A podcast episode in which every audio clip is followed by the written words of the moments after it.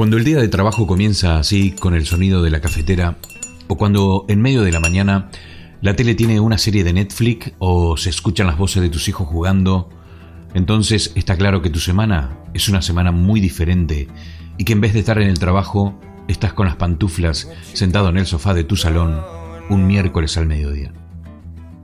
Estoy en un apartamento aquí en el barrio de Pinhoe, en el centro de la ciudad de Exeter, y como millones de personas, esta semana no he ido a trabajar, ni mi hijo ha ido al cole. A millones de personas nos comienzan a pasar las mismas cosas extrañas que nunca nos íbamos a imaginar que nos iban a pasar. Estamos viviendo en un estado de alerta extrema, con una psicosis generalizada, con una sobreinformación que nos llega de Internet y que en muchas ocasiones nos hacen doler la cabeza. Veo imágenes que solo pueden verse en una película de zombies o en un estado de guerra. Informaciones de nuevos países infectados del coronavirus, más muertos, más paranoia, más fake news, más todo. De repente todos tenemos el mismo enemigo, un virus. De repente este virus deja a todos los gobiernos con el culo al aire y deja ver lo poco preparados que estamos para una cosa así.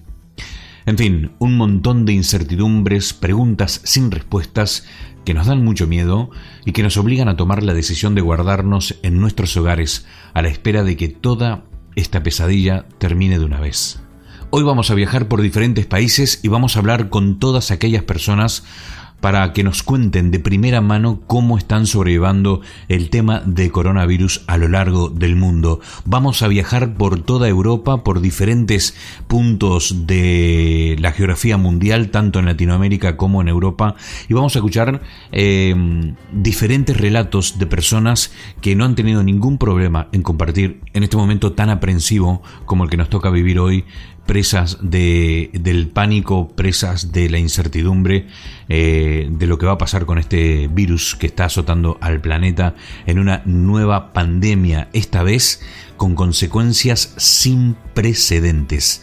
Hoy vamos a escuchar esto y mucho más, vamos a escuchar buena música, vamos a hacernos compañía porque en momentos como este, cuando estamos obligados a quedarnos en casa, escuchar podcast tiene más sentido que nunca. Así que eso es lo que vamos a hacer hoy. Bienvenidos al episodio número 44 de Animal de Compañía. Mi nombre es Poli Flores, comenzamos.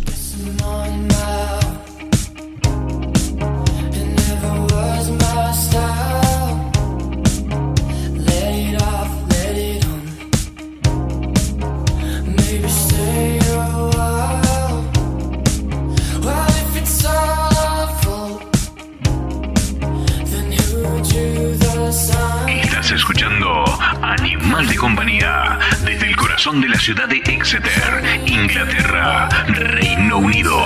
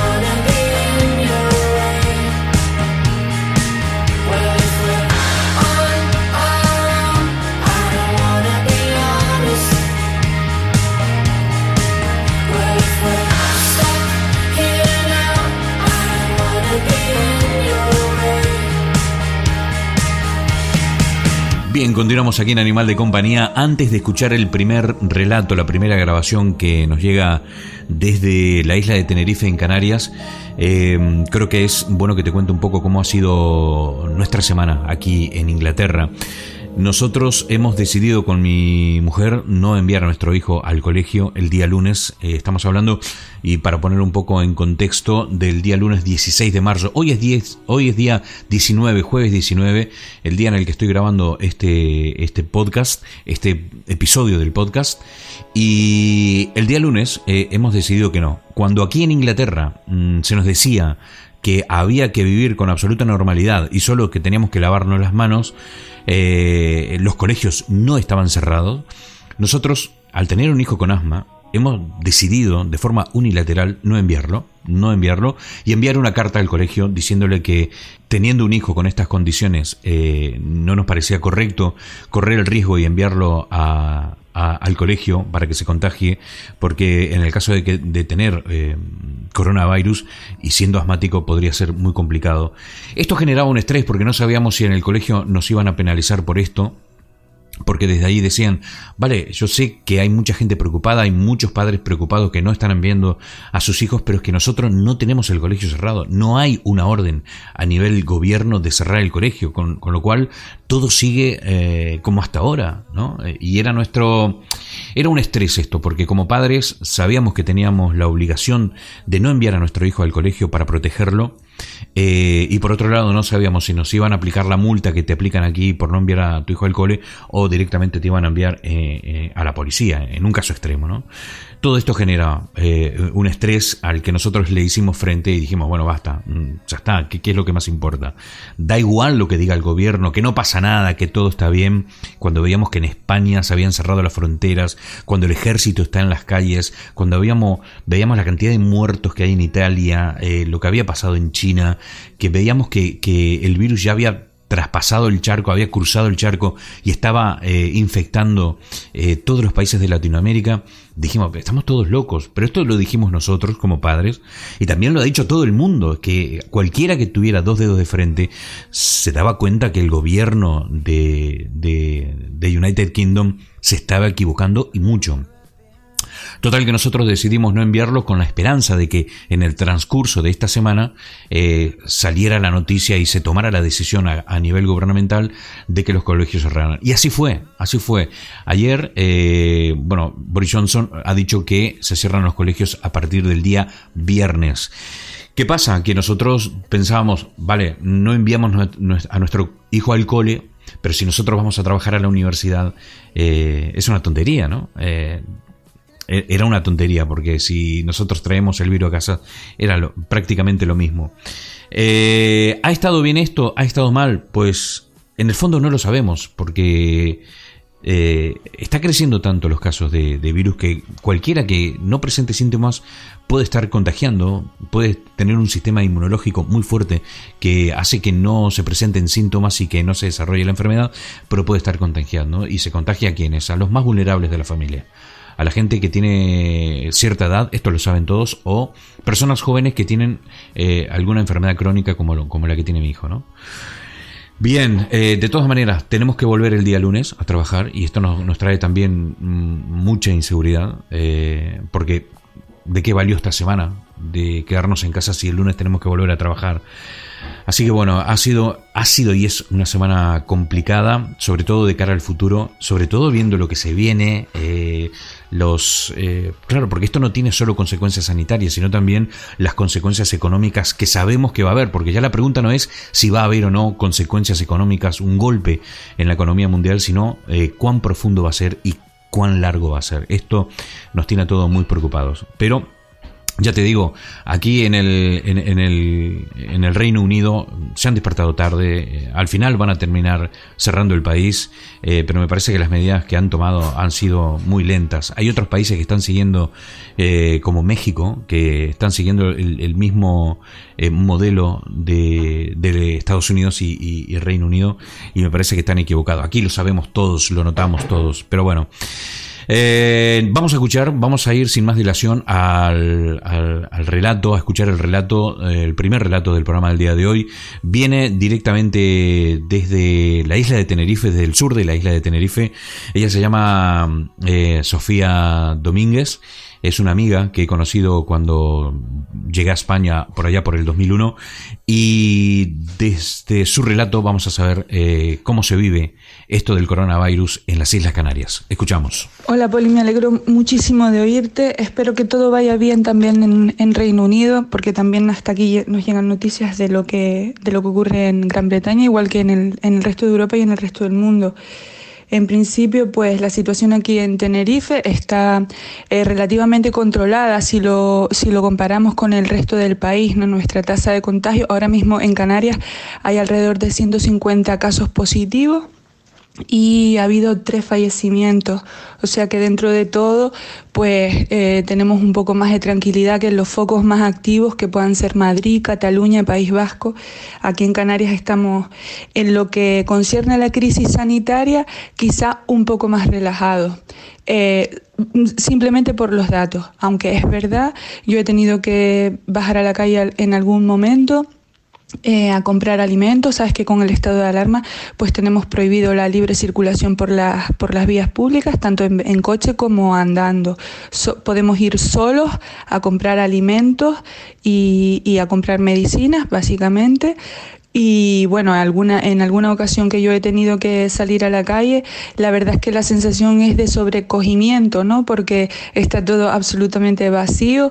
Sabes que esta es una zona turística que siempre está eh, llena de gente, las terrazas, los, mucho mucho comercio, mucho sector turístico, pues hay mucha gente, mucha algarabía en la calle. Cuando sales en este momento, la verdad es que es te sobrecoge porque, porque está todo absolutamente en silencio, la gente camina guardando la distancia, las pocas personas que te puedas cruzar pues están guardando una distancia prudencial, todos nos miramos con una cierta complicidad, entendiendo que la distancia que guardamos con el otro no, entra en el plano personal, sino por una medida de seguridad. En cuanto, a, en cuanto al trabajo, en mi caso, bueno, yo puedo desarrollar mi, mi trabajo de forma telemática, con lo cual, bueno, un poco me organizo el día para dedicarle unas horas al trabajo, unas horas a la familia, unas horas al deporte, a la lectura la lectura, la música, también a los amigos, ahora hay una nueva forma de relacionarse, ¿no? Las videollamadas, pues a lo mejor recibí, yo participo en tres, cuatro, cinco videollamadas diarias, ¿no? Porque todos un poco echamos de menos eh, el contacto con, nuestros familiares y con, nuestros amigos que a pesar de que vivan en la misma calle o a dos calles de diferencia, pues no podemos verlos, ni tocarlos, ni besarlos. Eh, en mi caso, como digo, eh, yo puedo hacer teletrabajo, conozco muchos casos, muchas personas de mi familia también realizan teletrabajo, pero el gran drama en Canarias es que eh, eh, habrá un, esta crisis sanitaria va a traer una crisis económica que no tiene precedentes. Yo creo que también e, esa idea es la que nos sobrecoge, ¿no? No saber qué es lo que va a ocurrir en el futuro, porque no hay mm, no hay en la historia una situación similar con la que podamos comparar. Ahora mismo en, en Canarias, cuyo principal industria es el turismo, los hoteles están cerrando, los hoteles tienen de aquí a dos meses para cerrarlos. Eh, están, se han cerrado todos los puertos para cualquier tipo de tráfico marítimo y el tráfico aéreo con península está limitado. Hemos pasado de 120 vuelos semanales a 17 vuelos semanales, algo eh, yo, básicamente para garantizar los suministros en las islas. Eh, por lo tanto, eh, ahora mismo, aunque estemos todos con el temor de, enfermarnos o de, lo que nos pueda pasar a nosotros o a nuestros seres queridos, eh, será un drama económico, por supuesto, en toda España y fundamentalmente en Canarias, que nos dedicamos al turismo y en el que, como te digo, cierra el comercio, cierra la hostelería, y cierra los hoteles, lo que significa un gran número de puestos de trabajo que se perderán y que aunque sea de forma transitoria, eh, yo supongo que nos costará mucho recuperarnos. Sobre lo que me preguntas de, si el gobierno ha actuado correctamente en esta crisis, yo creo que, y en eso creo que todo el mundo está de acuerdo, eh, incluso los partidos que están en la oposición están de acuerdo, en todas las administraciones, en la local, en la autonómica, en la nacional. Hay que, en este tema todos tenemos que ir de la mano, pero es verdad que posiblemente si se hubiera actuado antes, si no se hubiera actuado de forma irresponsable con las manifestaciones del 8 de marzo, cuando el gobierno ya sabía que, que, que, que, en, en España había casos que se estaban incrementando de forma alarmante. Y, y, teniendo el precedente de China, incluso de Italia, pues todo hay, hay muchas voces críticas con el gobierno incluida, incluida yo, yo también lo pienso en lo personal, que posiblemente si hubieran actuado antes no estaríamos en esta, en esta situación y de hecho, eh, como ejemplo, en positivo tenemos a Portugal, que con escasos 90 casos cerraron las fronteras y ahora mismo no tienen que enfrentarse a la crisis sanitaria y económica a la que se está enfrentando España y a la que también se ha enfrentado Italia. Eh, ¿Cómo lo pasó en casa? Pues como te decía al principio, trabajando un poco, organizando, haciendo lo que cotidianamente no tienes tiempo para hacer, organizando armarios, pues limpiando habitaciones, e inventándonos juegos, haciendo videoconferencias con los amigos, tomando cafés virtuales, eh, intentando ocupar la cabeza para no, para no pensar demasiado. Y un poco esa es la situación que nosotros estamos viviendo, ¿no?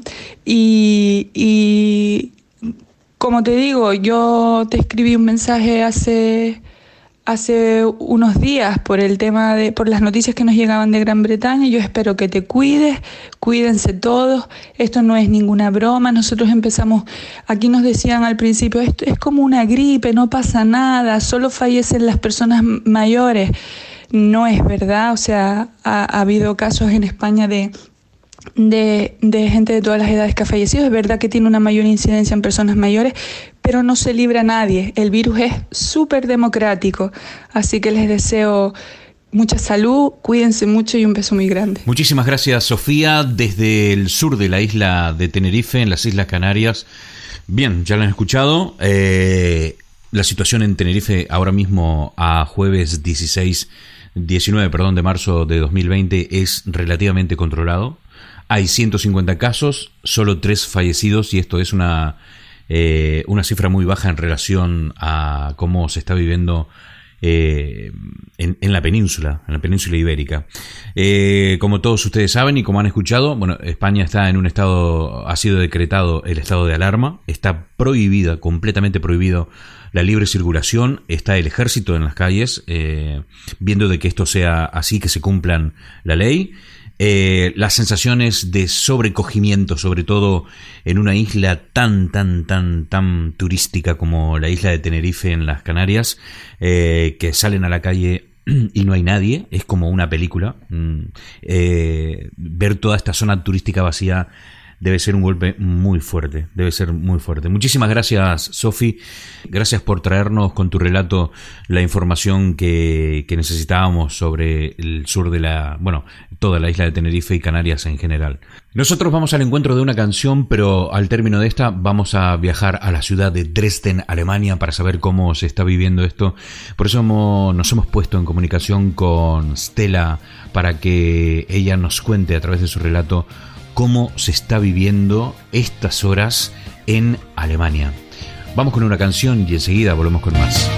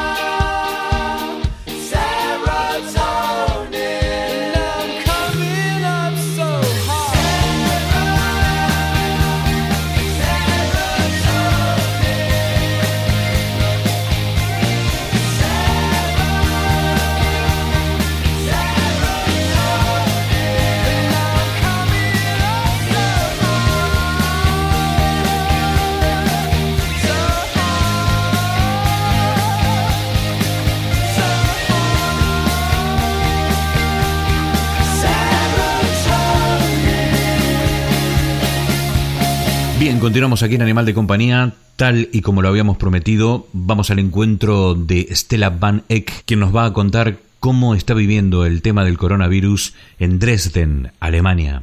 Hola, Poli, espero que me escuches bien. Em, bueno, eh, recibí tu pregunta y bueno, te voy a contar em, cortito. Ahí te mandé una foto. En esa foto ves los casos de coronavirus en, en Alemania. Está eh, logarítmico, entonces se puede hacer bien una, una recta, ¿no? Y ya podés saber desde el vamos cuántos casos vas a tener dentro de, no sé, de una semana, ¿no? Y así, vos eh, seguís la curva, ponerle de marzo 6 al del 8 al 16, digamos, de 1000 pasó a 10.000, entonces del 16 a ponerle 8 más, eh, al no ser 24 sería, va a pasar a 100.000, ¿no? Si seguimos con con la curva esta que probablemente va a ser así. Bueno, es la parte matemática del, del relato. Después, ¿cómo se vive? Bueno, se vive este, tranquilo porque eh, bueno, los chicos están en casa, estamos todos en casa, eh, tenemos que trabajar, pero con, home office, que es que vos tenés tu computadora y haces teleconferencias con tus colegas, lo cual la verdad que es súper piola, porque yo acá puedo eh, parar la hora del mediodía y cocinarle a los chicos y a mi marido y comemos y después sigo con la teleconferencia, ¿no? Es algo que que realmente en tiempos mm, no de guerra como ahora se podría implementar más, porque la verdad que uno trabaja, eh, hay tiempos del día en que es complicado porque los chicos, bueno, tengo hambre, tengo hambre o qué sé yo, pero cuando está todo tranquilo, a esta hora, por ejemplo, es bárbaro trabajar así. Estás... Em, no sé, es como que para mí es más productivo porque te tenés que apurar, ¿viste? Querés hacer rápido las cosas porque después tenés que hacer otras, otras tareas. Em, así que bueno, home office eh, y en mi trabajo, ¿no? Que es todo estar en el tengo que escribir cosas y hacer cosas en, Excel y decir, bueno, esto va acá, esto va allá y, y, por suerte hay manos en el laboratorio que hacen lo que, lo que uno dice de acá, entonces este, está muy bien igual, la verdad que extraño el trabajo y extraño estar allá y hablamos por teléfono mucho con los colegas y cada uno cuenta a ver cómo, cómo la está pasando, ¿no? Estamos todos bien, ninguno está infectado, de mi trabajo tampoco, acá en Dresden. Y em, la situación en, Alemania, bueno, está, está controlada y eh, no quiere decir que esté bien, ¿no? Quiere decir que, bueno, que hay tantas, tantos lugares en los hospitales como se necesitan ahora, hoy, digamos. Em, el gobierno, ¿cómo está actuando? Yo creo que, está actuando bien porque em, por el tema de, los chicos que están en la escuela, en, que, que, no tienen que ir a la escuela, quiero decir. Y entonces em, eso fue a partir de este lunes pasado. Y quizás se hayan dormido, quizás lo hayan tenido que haber hecho una semana antes, puede ser, no sé, no soy especialista, no sé cuánto se puede prevenir, cuánto, no sé. Eh, lo que me gustaría mucho es que vos me contaras cómo es en, en, Inglaterra, porque yo escuché que ahí ellos no tomaban esas precauciones que están tomando acá, entonces que bueno, la comparación entre lo que pase allá y lo que pase acá va a ser fundamental. Y eh, escuché también que van a correr una media maratón, no sé si es cierto, sería muy bueno si, si lo contás. Bueno, espero que estés muy bien, cuídate mucho y mm, ojalá que los chicos no estén en la escuela, que esté, puedan estar en la casa y disfrutar un poco, un poco de rayos de sol. Acá son unos días muy lindos, hace mucho sol pero no hay nadie en la calle. Bueno, yo vivo en, no sé, en un pueblito y nunca hay nadie en la calle, ¿no? Pero em, hay mucho menos que, que, siempre. La gente está en su casa y, y bueno, tampoco te podés visitar así en los vecinos ni hablar. Y bueno, yo hasta que ayer vino una vecinita y quería acariciarme el perro y hasta le dije, no, por favor, quédate, quédate allá, ni yo estoy un poco eh, loca, ¿no? Pero bueno, no sé, porque te acaricia el perro y cualquiera y después el perro va y tus chicos lo acarician también y trácate, ya tenés el virus. Bueno, en fin, un abrazo. Chau, chau. Un abrazo, muchísimas gracias Estela por compartir con nosotros tu experiencia y contarnos. Ya la han escuchado, ella está mm, en su casa mmm, haciendo cuarentena junto a su familia y bueno, gracias a Dios tiene la posibilidad de poder trabajar eh, remotamente desde su hogar con home office y, la verdad que me, bueno, me alegro mucho, me alegro mucho, Estela, que estés bien, que tu familia estés bien. Ella, eh, como lo han escuchado, está conforme como, sobre cómo se está moviendo el gobierno y esto, bueno, da tranquilidad. Y en un momento hizo un, eh, un comentario acerca de, de una carrera que, que, se, llevó, se llevó a cabo aquí en Inglaterra, a pesar de las recomendaciones de no hacerlo. Y sí, efectivamente es así, Estela. Eh, en Bath, aquí muy cerquita de Bristol, eh, la gente, o sea, 6.200 corredores desafiaron el contagio en, en, Inglaterra. es una cosa de locos, la verdad, eh, es increíble. La suspensión de eventos deportivos y concentraciones para evitar la expansión del coronavirus, digamos que no funciona al mismo ritmo en toda Europa. La Gran Bretaña, esta de Boris Johnson, va por libre, o por lo menos hasta ahora ha ido por libre resistiéndose a ponerse en cuarentena y bueno, ha producido así imágenes chocantes como la que se vivió el domingo pasado en la ciudad de origen romana de Bath, donde 6.200 corredores, aproximadamente la mitad de lo que estaban previstos, se pusieron el dorsal eh, en su media maratón para correr juntos por la calle durante 21 kilómetros, mientras otro millar de personas boicotearon la carrera uniéndose en una carrera virtual online. Increíble. Yo ahora mismo, mientras te estoy contando esto, estoy viendo una fotografía de lo que ha sido la largada de, de este Bath Half. Eh, Bath Half que ha sido increíble, o sea, pff, no se entiende, no se entiende. El responsable de la carrera es Andrew Taylor, justifica mantener la prueba eh, en el hecho de que, bueno, él no recibió ningún consejo de los responsables de salud y que se trataba de entre comillas, un evento de bajo riesgo y defendía que, entre comillas, no había evidencias médicas o epidemiológicas que sugirieran que los eventos de participación masiva debieron ser restringidas en ese momento. Una locura. Una verdadera locura. Pero bueno, así están las cosas. Uh, en Inglaterra, mmm, ya te digo, Boris Johnson va por libres. Gracias a Dios a partir de mañana, viernes eh, 20 de marzo, ya los chicos no tienen que ir a la escuela. O sea, van a tener una semana libre porque luego ya venían eh, las semanas de, de vacaciones de, de Ista, es decir, de, mm, de Semana Santa, con lo cual ahora los chicos estarán eh, unas dos o tres semanas hasta que eh, sea la hora de volver al colegio. Pero bueno, eso es mucho decir. En tres semanas puede pasar de todo. Eh, no sabemos qué va a pasar el próximo lunes, ¿no? Cómo van a reaccionar eh, muchas de las empresas que todavía tienen las puertas abiertas aquí en Inglaterra, eh, en el Reino Unido va. No sabemos qué va a pasar la semana que viene. Estamos todo el tiempo mirando nuestra bandeja de correo electrónico, la bandeja de entrada para ver si hay alguna información acerca de cuáles son los próximos movimientos de nuestras empresas. Así que bueno, nada, completa, completa incertidumbre es la que se vive eh, y nos toca quedarnos en casa todo lo que podamos, quedarnos en casa todo lo que podamos. Ya lo dijo nuestra amiga Sofía, no es broma, no es broma esto, eh, hay que tenerlo claro. A ellos le decían, no, no te preocupes, es solamente una gripe o un resfrío. Y han visto lo que ha pasado en España, ha sido tremendo. Esto no hay que tomarlo eh, a la ligera. Mm, yo creo que bueno, ya a esta altura del partido, que yo diga esto, está además, está clarísimo que esto no es mucho más serio de lo que nos pensábamos. Bien, desde Dresden, Alemania, vamos al encuentro de nuestro querido amigo Pablo Masurier desde Madrid, que nos cuenta cómo están las cosas por ahí.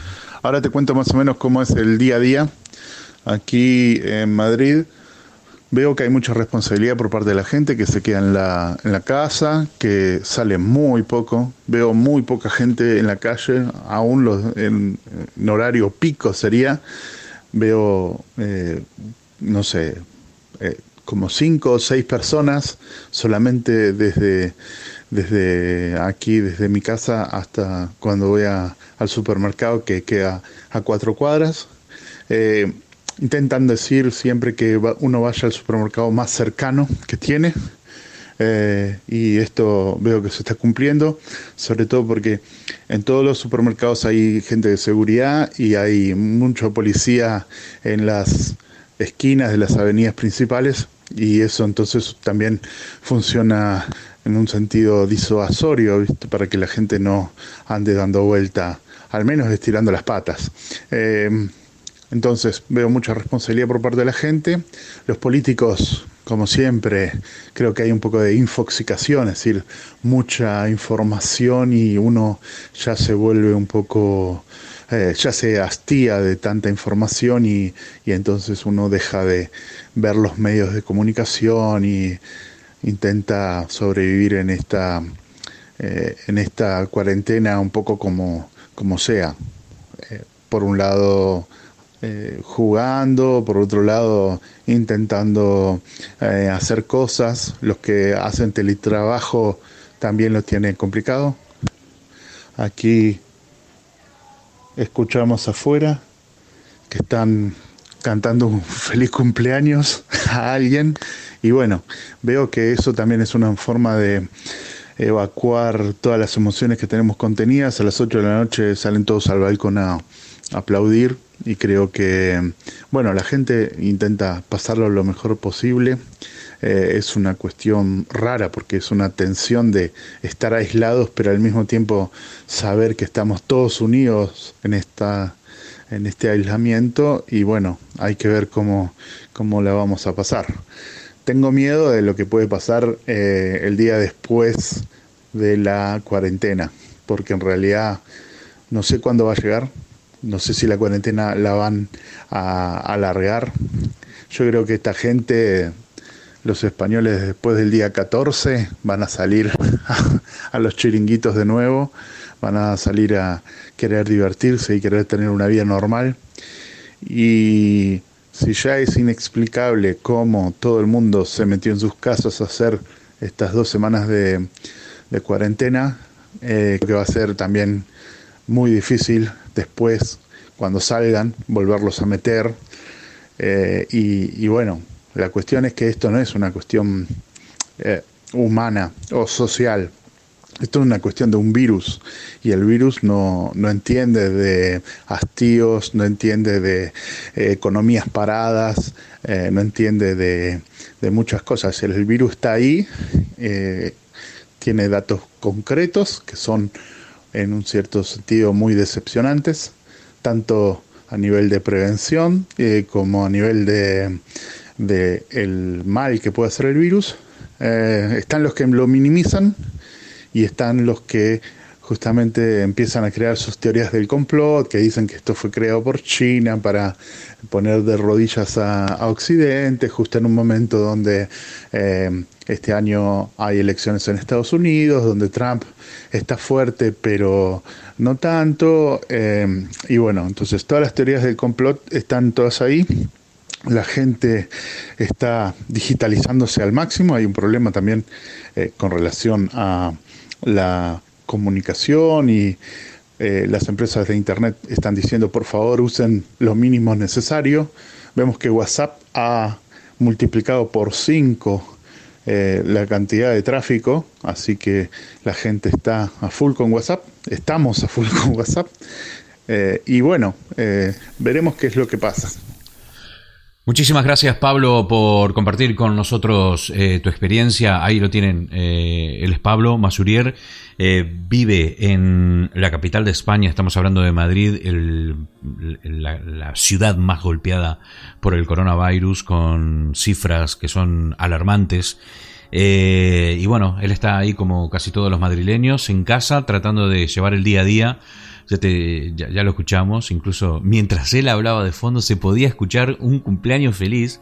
Eh, si no lo escuchaste con atención, vuelve para atrás el audio de este podcast y, se escucha perfectamente, sube un poquito el volumen, se escucha como hay gente cantando cumpleaños feliz. La gente hace lo que puede en España para no volverse loco, para divertirse, para trata de usar este tiempo para, para, para, hacer de todo, ¿no? Y eso es precisamente como, cómo se está viviendo el coronavirus a nivel global. La gente que está obligada a encerrarse eh, hace lo que puede para, para, para ocupar su tiempo bien y no volverse loco.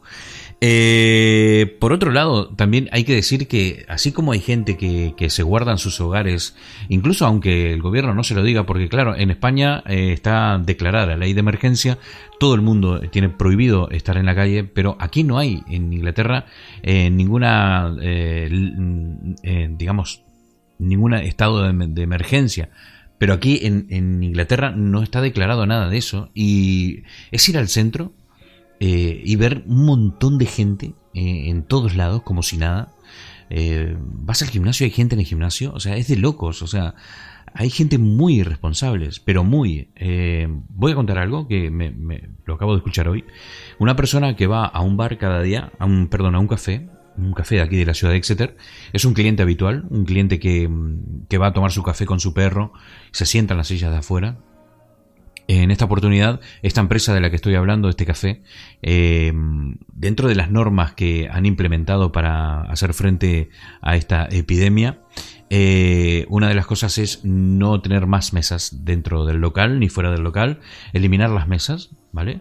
Y que solamente sea takeaway, o sea que la gente se compre un café o un brownie o, lo que sea, pero para llevar, no se puede consumir dentro del local. Este señor, que es eh, habitué del lugar, cuando, ah, y otra cosa que, que, que, que, ha cambiado esta empresa es que no se puede pagar con cash. No se paga con cash. Si vas a comprar un café, no puedes pagar con billete ni con moneda. Tiene que ser sí o sí con una tarjeta de débito, de crédito, lo que sea. Pero tarjeta. Ya los empleados no tienen que tocar dinero ni, ni acercar la mano al cliente. Son medidas ¿no? Eh, que, que, han implementado dentro de todos los locales de todo el Reino Unido, porque es una empresa grande. Este señor cuando va y, y, se da cuenta de que no hay mesas, se enoja, ¿no? o sea, le cae mal y dice, bueno, nada, dame el café, eh, eh, se, pero sabe que señor que usted tiene que pagar con tarjeta, ¿verdad? No, no, no, yo no tengo tarjeta, yo solo tengo efectivo.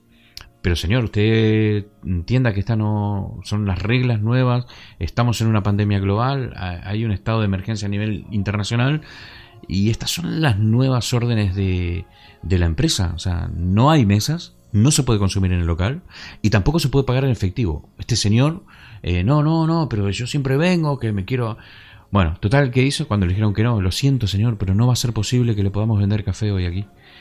Muy bien, el señor me agarró sus bolsas del supermercado, que las tenía apoyadas en el suelo, las levanta las bolsas, las pone sobre las mesas que estaban eh, desinfectadas, recién desinfectadas limpias, eh, las pone arriba de, de, estas mesas desinfectadas, empieza a toser, estornuda, saca un pañuelo, se limpia los mocos y lo deja arriba de la mesa, agarra las bolsas y se va.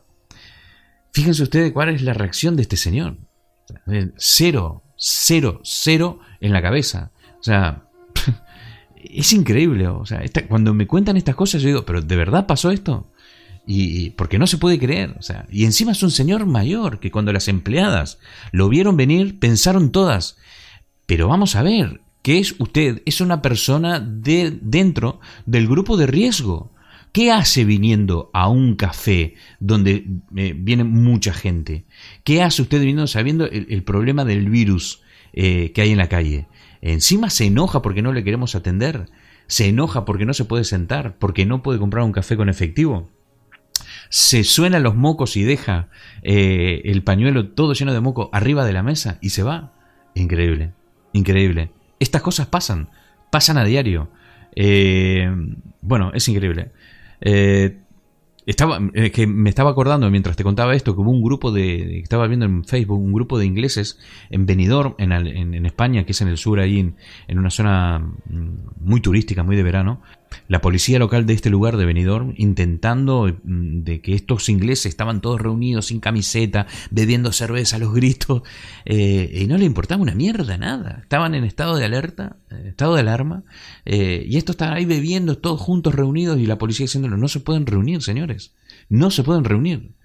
Pero esto no quiero decir que, porque da la casualidad que son ingleses lo, lo, los protagonistas de estas historias. Pero esto no quiere decir que sea una cosa solamente de los, de, de, los ingleses. Aquí eh, vas al centro, hay gente de todas las nacionalidades del mundo dando vueltas por la calle.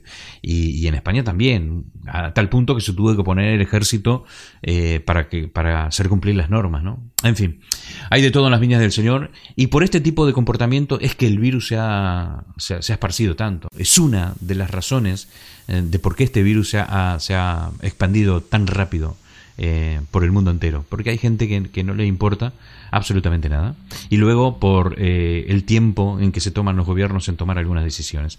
Y por supuesto el desconocimiento total y absoluto de la población de lo que ha sido este coronavirus. Vamos a escuchar una canción, vamos a escuchar una canción, ¿te parece? Vamos a levantar un poquito, vamos a mantener esto. Tenemos un montón de llamados todavía, tenemos un montón de mensajes, así que el programa de hoy todavía tiene para rato, pero como estamos en casa y no tenemos nada que hacer, creo que es perfecto, perfecto para escuchar el podcast y sobre todo en este episodio tan especial de coronavirus aquí en Animal de Compañía. Esta canción es para ti. Dime cómo le explico a mi destino que ya no estás ahí para desprenderme de este frenesí. Esta locura que siento por ti, con esta química que haces en mí. Y ya no puedo caer,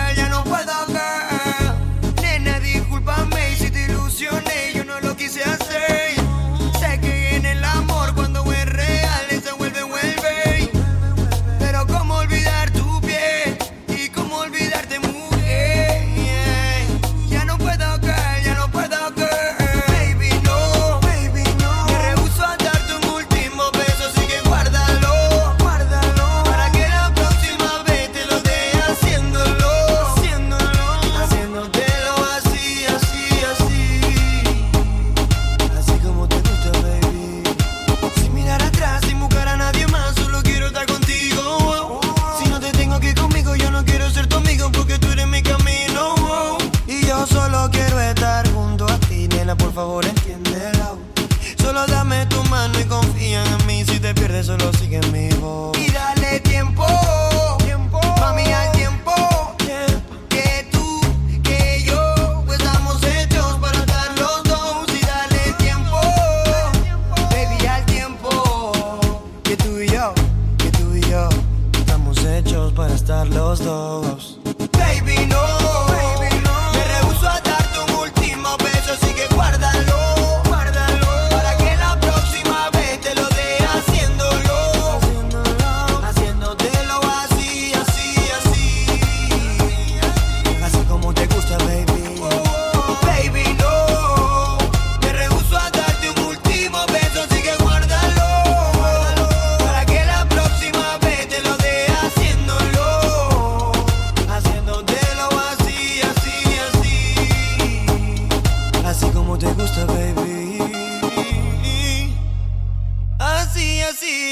como te gustan, baby.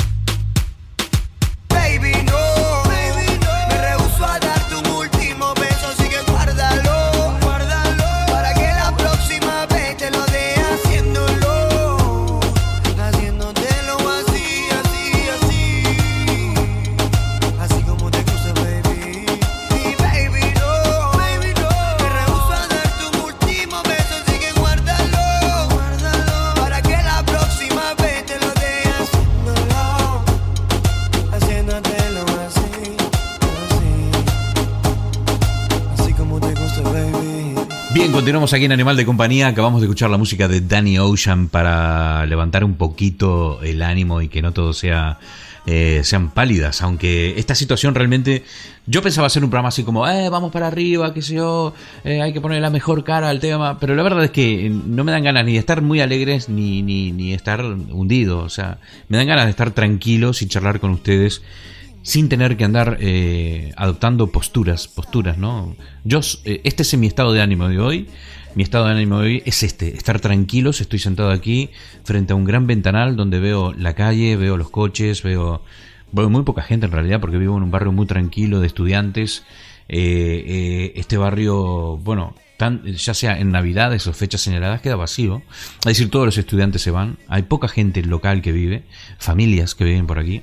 Nosotros somos una de ellas, con lo cual estoy viendo un barrio tranquilo, no, no, pasa casi nadie, por ahí pasa un chico, una chica. Y este es mi estado de ánimo. Estoy aquí, se está apagando poquito a poco la, tarde, el día, y en poco menos de media hora seguramente ya está completamente oscuro. Y, y en esta tranquilidad, en este relax, eh, estoy haciendo este programa. Y me encanta, me encanta porque no tengo que andar eh, obligadamente teniendo que estar así como muy para arriba. Que la música haga su trabajo, ¿vale? Y nosotros vamos a, a poner, a, informar a, a todos los que escuchan este programa cómo viven otras personas eh, a lo largo del mundo. Ya viajamos a las Islas Canarias, viajamos a Alemania, estuvimos en Madrid y ahora es el momento de ver eh, qué, qué es lo que pasa aquí en Inglaterra, cómo nos está afectando a los que vivimos en, el Reino Unido eh, este coronavirus. Vamos a escuchar el relato de Steffi, una amiga de, de aquí, de, del grupo de argentinos en Exeter y Southwest.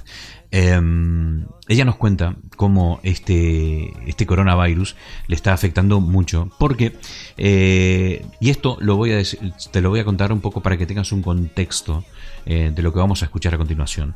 Eh, Steffi es una chica argentina eh, que vive aquí en el Reino Unido desde hace año y piquito, y ella conoció un chico con el que se enamoró y, y está a punto ya eh, mañana, perdón, pasado mañana sábado viaja a, Escocia porque uno de sus planes es eh, mudarse y ya que el novio, bueno, encontró trabajo en, en el NHS de Escocia, que es el, el, hospital, el sistema de salud nacional.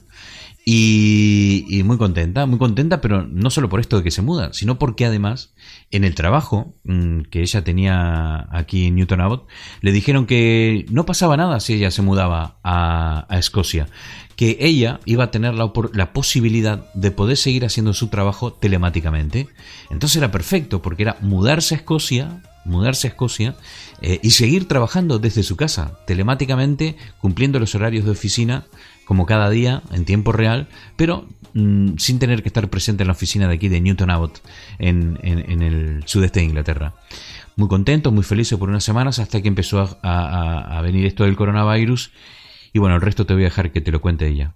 Steffi, bienvenida a Animal de Compañía. Cuéntanos tu historia. ¿Cómo va, Poli, amigo querido, toda la audiencia? Bueno, eh, nada, la situación que estamos viviendo a mí me acaba de pegar, medio, me la dio en la nuca, porque bueno, yo supuestamente, justamente el viernes me estoy mudando a Escocia y me iban a dejar trabajar desde casa, pero ahora con, con la falta de laburo que hay, porque realmente no hay laburo, eh, me dijeron que nada, que, que no, no, va a poder ser posible y obviamente si me quiero quedar acá en Newton Abbott, puedo, yo vivo en Newton Abbott para toda la audiencia, eh, me puedo quedar acá trabajando, pero también va a haber muchos cortes de sueldos y horas, así que mm, nada, igualmente me voy a ir a Escocia porque mi novia está allá trabajando en NHS, en el hospital y prefiero ir a resguardarme allá y bueno, y conseguir algún laburo, si se puede. Y si no, eh, trataremos de estar en casita, no gastando. Pero nada, la, eh, la crisis, la verdad que esto se, se está viendo mucho. Eh, a mí me habían dado un contrato hace como 15 días y cada día iba bajando, iba bajando y yo digo, mmm, esto no sé si se va, va a seguir, va a seguir.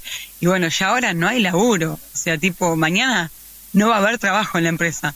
Así que nada, y ahora ya como que veo que los ingleses, por lo menos en, en la compañía, eh, están súper asustados porque no pueden mantener semejante estructura. Y, y, bueno, y vamos a ver qué hace este tipo, este Boris. Ahora, ahora estoy viendo que en Escocia y en, y en Gales eh, cierran las escuelas el viernes, así que vamos a ver qué pasa. Pero bueno, siempre yo creo que todo esto está pasando por algo hay un plan ahí de, de una energía, llámese Dios o lo que sea, y, está respirando, el medio ambiente está respirando y eso me encanta. Así que mm, nada, hay que tomárselo de lo mejor, tratar de encontrarse con nosotros mismos, con los nuestros. Esto de quédate en casa está bueno porque es una forma de, de, encontrarnos un poco más, ¿no? De conocernos, porque con tanto barullo, con tanta cosa, eh, uno uno se desconecta. Hay que, hay que conectarse un toque y, y parar un poco la bocha, ¿no? Así que nada, y así se vive. Eh, estoy bastante orgullosa que en Argentina pusieron bastantes medidas, aunque bueno, no todo el mundo las cumple, pero, pero están mejores que acá, aunque acá también, bueno, no son ningunos tontos los ingleses, yo creo que van a morir, van a, va a morir mucha gente mayor, gente que tiene problemas, pero bueno, ellos como siempre eh, priorizan la economía.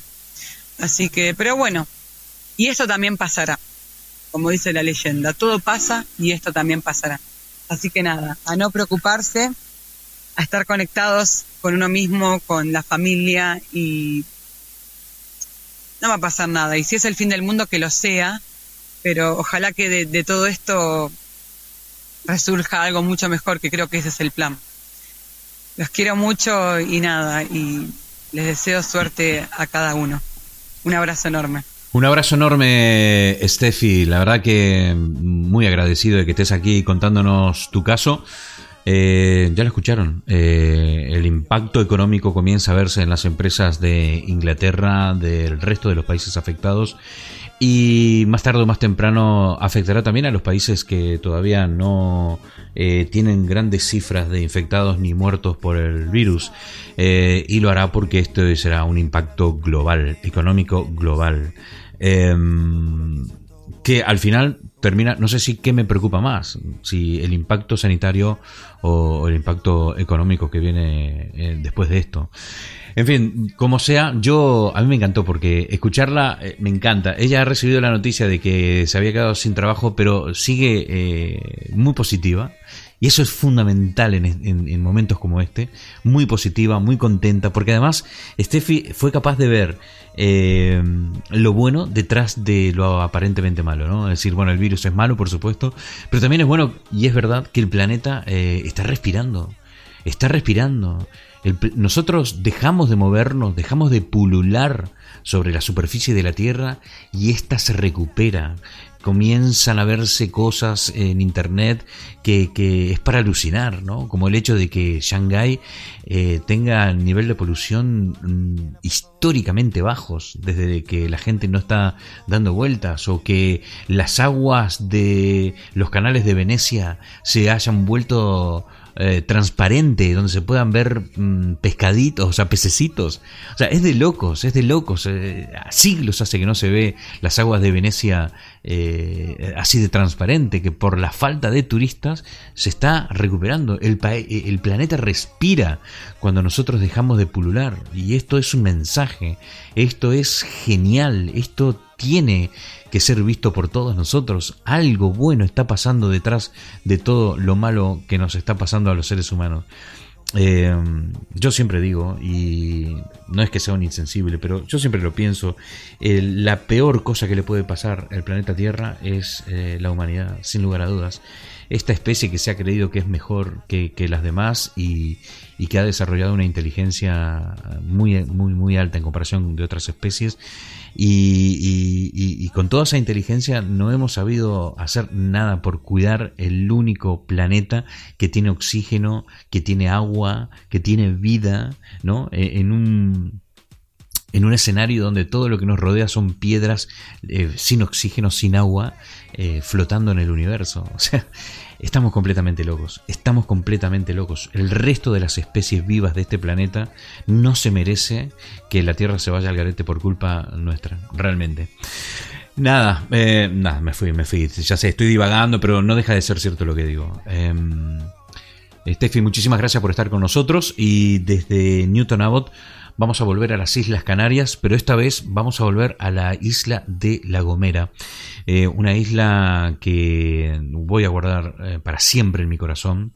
Mi hijo ha nacido en esta isla, tengo mucha historia en esta isla, muchos amigos y me voy a, al encuentro de uno de mis mejores amigos de la isla de La Gomera y de la vida, se llama Ronald, Ronald González y nos cuenta eh, a través de su relato cómo se vive en estas horas en eh, la isla de La Gomera. Escuchamos. Buenas tardes, estimado Poli. Es un gustazo escucharte y, y verte que, que sigues con, con, el tema de animal de compañía y la verdad que yo creo que ahora más que nunca son útiles y necesarias este tipo de, iniciativas y de, de podcast porque no, nos viene bien a todos. No sé si eh, establecer, eh, establecer este tipo de conversaciones que nos ayudan un poco de hacer terapia. En lo que me comentan, en lo que me preguntas, a nivel personal, de momento sin, al menos sin, síntomas, sin, sin nada eh, biológico que, que reseñar. Soy una de las personas de riesgo por, por mi hipertensión y demás, pero yo al menos no he notado nada especialmente complicado.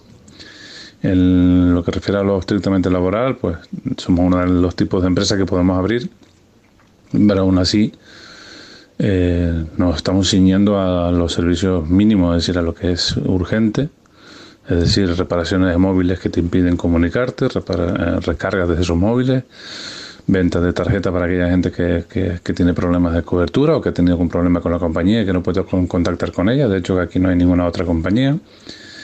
Y así pues muchas otras cosas que estamos haciendo, consultas técnicas para poder hacer videoconferencia o para trabajar en, remoto y el trabajo habitual de, de la tienda pues de, de, consultas de todo tipo. ¿no? Estamos en horario reducido, de solo por las mañanas y, parte del personal, no todo el personal tomando todas las medidas de, precaución posibles, pero claro, recibiendo una media de 25 o 30 personas diarias, no sé hasta qué punto serán eh, efectivas, porque es que los dejamos entrar de uno en uno, a veces si, si, si, si se coinciden, pues máximo dos en dos y en, en partes separadas del negocio, pero evidentemente son, somos un, caso de riesgo por, por todo lo que la gente que está viniendo y que en la mayoría de los casos tengo que decir que por cosas de verdad importantes.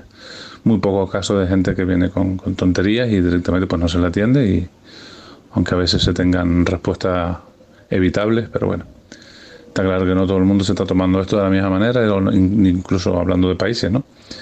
Eh, te he visto últimamente lo que has publicado con el tema de Inglaterra y sabes que tengo también familia en Inglaterra y, y mm, lo, lo, miro mucho, igual que miro lo de Italia y no, no entiendo, no entiendo qué está haciendo el, gobierno inglés. Pero bueno, de, de, lo que ha pasado con, con, la elección tras el Brexit y todo esto, está claro que las decisiones muchas veces no las están tomando pensando en la gente, sino en, en, otro tipo de cosas, en las élites. Sobre mm, cómo está afectando el, negocio el negocio, o sea, el, el COVID-19 al negocio. Pues efectivamente, si se están haciendo cosas muy básicas, no hay facturación. Los temas importantes, pues todo se, se ha pospuesto, pero lo más grave es que estamos ante una crisis sin precedentes a seis meses vista, porque esto, por mucho que sean 15 días de alarma, esto se sabe que se va a alargar al, al menos dos meses. yo dudo mucho que el Estado pueda soportar lo que va a soportar en los próximos días eh, sin, sin un riesgo extra, o sea, sin un, sin un esfuerzo extra. Y eso luego económicamente pues tiene unos daños de al, menos 4 o 5 meses y va a haber mucha gente que se va a la calle. Aquí están todos los hoteles a punto de cerrar, si no cerrado ya. Los 3 4 mil turistas ya se han ido de la isla, queda muy poca gente en la isla. Le han dado límite hasta el día 24 para abandonar el país, con lo cual eh, sabemos que, que, va a ser muy, muy difícil la situación a partir de ahora y mm, supongo que no es una situación diferente a la demás. Aquí, aquí hay dos, dos vertientes, la vertiente, la vertiente biológica, la vertiente sanitaria y la vertiente económica. La vertiente económica tiene mucha peor pinta aquí que, que la biológica. En lo que se refiere a la biológica y sobre lo que me comentas del caso eh, del, del chico alemán, de los amigos estos que vinieron y que se quedaban en el migo, pues fue realmente anecdótico porque pues son gente muy joven, el chico era un chico muy joven, que inmediatamente pues su cuerpo reaccionó, estuvo en, aislamiento junto con el resto de, los compañeros, ninguno más tuvo síntomas y desde que dio dos, dos pruebas negativas después de los 15 días, pues lo devolvieron a, su casa. Lo que pasa es lo que estamos sabiendo ahora, después de, de varias semanas, casi meses, visto lo que estaba pasando en China, es que estos pues no se han tomado las medidas correctas en todos lados. Es decir, nos han dicho que bueno, después de dos semanas ya está, y a China ha dicho que no. que después de dos semanas eh, de, dar negativo, el cuerpo sigue contaminando y sigue contagiando. Entonces, no sé, no sé hasta qué punto eso ha afectado a niveles eh, insulares, porque pues la, misma insularidad eh, nos mantiene en cierta manera un poquito más libres de, otros sitios. Sabes que aquí son barrios muy dispersos, aquí no, somos poca gente, con lo cual, bueno, lo que cabe no es tan no ha sido grave, es decir, fue ese chico, luego un poco más tarde hubo una señora colombiana, que esa sí fue un poco más complejo porque la señora estaba haciendo una vida normal en un, en un precisamente en el hogar de ancianos de Valle Gran Rey de la tercera edad, era una de las cuidadoras, aunque ya vivía en, otro municipio, en, La Rosa, en Agulo, pero bueno, también a los, a los ocho días ya dio negativo, es decir, son, han sido dos casos con cargas virales muy bajas que no han provocado otros casos, porque ni siquiera el personal que la atendió, ni ninguno de los de las personas, de los, de los abuelos que estaban en, el centro han, han, dado positivo por, por coronavirus cuando pues trabajaba con ellos, o, en el caso de los médicos y de, un amigo en particular común, pues tuvo problemas porque fue él quien la atendió sin ningún tipo de protección en un principio porque ya no dijo en ningún momento que estaba en, dentro del, del, riesgo, ¿no? No, ¿no? no dijo hasta última hora que acaba de llegar de Italia. Entonces, bueno, son cosas que están pasando, cosas que, que cada día es para escribir un libro. Esto, esto no, no, nos va a dar para mucho, para, para muchas tertulias, las que nos gusta a ti y a mí, largas y, y, excitantes de, de, de explicar cómo hemos vivido cada uno esto. Yo, eh, con cierta pena, supongo lo notas en mi voz, no, no solo tener este, esta forma de, entender la vida, soy bastante positivo muchas veces, pero la verdad que lo que estoy viendo en redes sociales, lo que veo en televisión, lo que se nos viene encima no, no, no da para hacer chiste, para hacer broma. Eh, digo yo, no, ya tanto por la parte sanitaria, sino por la parte económica, es decir, este país se va al garete eh, porque no hemos atendido a tiempo, es decir, si, si, algo podemos decir del gobierno español positivo es que eh, está teniendo en cuenta a la gente más, más, vulnerable y se está poniendo medios para, para que no muera la gente más vulnerable, pero esto se ha tomado las decisiones muy tarde. No se debió permitir lo que pasó el 8 de marzo, no se debieron hacer muchas cosas que se, se debían haber previsto. Es decir, si cuando veas la barba de tu vecino arder, pues las tuyas en remojo. Es lo que han hecho otros países como Portugal y como otros países que han tenido una, una respuesta correcta y que saldrán mucho antes de esto que nosotros. Me da mucha pena por el personal médico, sanitario y toda la gente de los hospitales de las grandes cities que sé que la están pasando canuta, que están trabajando a destajo, sin protecciones, sin, sin medios y esto es complicado. Aquí en La Gomera, mm, hasta donde yo sé, por, por un familiar que trabaja en el hospital, eh, que además es el internista del hospital, que, que, sería uno de los casos mm, de las personas o de, de los especialistas que, que, están llevando este tema, me comenta que bueno que no hay esa gran incidencia y que bueno de momento está todo controlado en La Gomera, en el hospital de La Gomera, pero no sé por cuánto tiempo. Pues todo depende de la curva dichosa de contagio y de que empiece a aparecer gente pues con, con otras con otras enfermedades y que en conjunto pues se provoquen cuadros difíciles y que pasen de grave a muy grave, lo que sea. Así que nada, eh, te envío un abrazo enorme a ti, a toda la familia y a todos los que te escuchan. Y es un placer eh, hablar contigo, Poli. Un abrazo enorme. Muchísimas gracias, Ronald. Desde la isla de La Gomera, Ronald González, un amigo de la vida, uno de mis mejores amigos que me ha dado Europa. Y ya lo escuchaban, él decía, yo no suelo estar así, suelo ser un, tipo positivo, una persona eh, que ve todo desde otro punto de vista, pero es que viendo, o sea, visto lo visto, lo que se ve en las redes sociales, eh, lo que está pasando, no da para hacer chistes, o sea, no da para hacer chistes. El estado de ánimo es el que uno tiene. Y precisamente, eh, fíjate tú cómo, cómo coincidimos con Ronald, eh, es lo que estaba diciendo en bloques anteriores, no, no da para aquí hacerse el positivo y pum para arriba, ni, ni para estar hundido. Simplemente estar ahí tranquilo, analizando las cosas lo más fríamente posible, alejarse del problema para sacar una conclusión lo más eh, ajustada a, la realidad. En fin, él nos contaba que bueno, hubo un caso de una mujer que vino de Italia, pero nunca dijo nada a nadie, que tenía coronavirus, eh, pero con una carga viral muy baja. No llegó a contagiar a los viejitos con los que trabajaba, menos mal, han tenido mucha suerte con este caso. Podría haber sido completamente diferente. Supongo que también, no sé, y corrígeme, Ronald, las temperaturas de Canarias habrán colaborado para que esto sea así. Bueno, lo cierto es que La Gomera ahora mismo, eh, si no me equivoco, está libre de, de, casos de infección. Esto es bueno. Yo creo que más que nunca vivir en una isla tiene sentido, ¿no? Esto de estar completamente aislado del resto hace que, que, que, tengan cierta ventaja frente a grandes poblaciones como Madrid y todas las ciudades que la rodean. Así que nada, muchísimas gracias Ronald, muchísimas gracias por estar aquí en Animal de Compañía, gracias por eh, acercarte y contarnos eh, tus experiencias acerca de cómo estás viviendo el tema del coronavirus. Nosotros vamos a continuar aquí en Animal de Compañía con un poquitito de música para, levantar. Y enseguida volvemos con más, vamos, a, vamos a viajar, eh, claro, porque hasta ahora hemos viajado a Canarias, Alemania, Madrid, hemos estado aquí en Inglaterra, hemos vuelto a Canarias, pero quiero saber qué pasa en Latinoamérica. Próximo llamado y será desde la ciudad de Salto, República Oriental del Uruguay.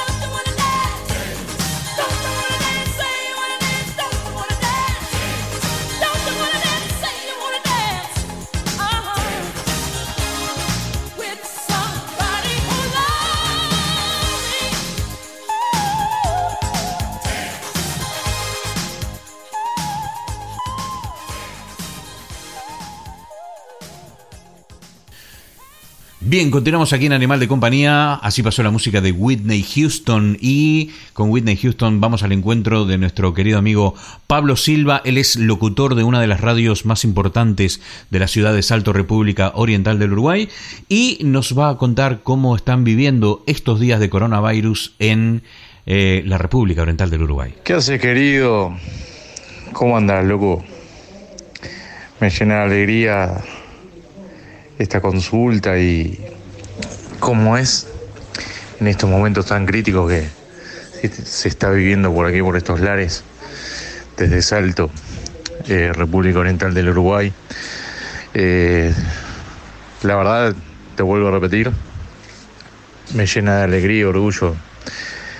Estamos todos emocionados, un montón de sensaciones encontradas. Eh, Nunca pensábamos que iba a llegar y bueno, se expandió y llegó. Tanto acá como, como en la Argentina, que pienso que también sabes. Y, y bueno, eh, acá en Uruguay hay 50 casos. Ayer secretario de, de Presidencia de la República en conferencia de prensa ya dio la información de 50 casos hasta el día de hoy. Eh, hoy estarán armando otro informe y creo que se van a ir sumando más casos, calculo, porque esto viste que se va expandiendo. Acá en Salto, en nuestra ciudad, digo, eh, hay dos casos que fueron los primeros. Cuando se informó el viernes pasado que llegó el coronavirus al Uruguay, bueno, fueron eh, esos dos casos acá en Salto y dos en Montevideo, que es la capital uruguaya. Eh, y bueno, estamos, están dando cierre de fronteras, dieron cierre de fronteras, se está todo limitado. Eh, al principio, cuando se dieron los casos, eh, fue un caos en el sentido de que parecía que mucha gente parecía que se terminaba el mundo y, y iban a los supermercados eh, a comprar, mm, se llenaban los carritos de, de, mercadería, de alcohol en gel, de, de tapabocas y, y, bueno, y el gobierno está exhortando a, a que eh, mantengamos la calma, ¿no? Y eso intentamos. En mi caso, yo estoy yendo a la radio normalmente por ahora. Eh, hay dos casos acá en, nuestro departamento, en nuestra ciudad, en Salto, pero digo, dentro de todo, también los, los médicos y el sindicato médico del Uruguay exhorta que se queden en las casas, salvo que tengan que que como nuestra economía es tan pequeña y dependemos de, otros países también de, que le vaya bien eh, y repercute acá la economía, tenemos que trabajar. Eh, y bueno, eh, estamos yendo a trabajar por ahora. Y bueno, y por dos, dos semanas, 15 días, el gobierno dio emergencia sanitaria para todo el Uruguay. Entonces, eh, cierre de fronteras con la Argentina, Argentina también cerró acá con, nosotros y cierre de frontera con Brasil también y bueno para que evitar que se expanda más esto.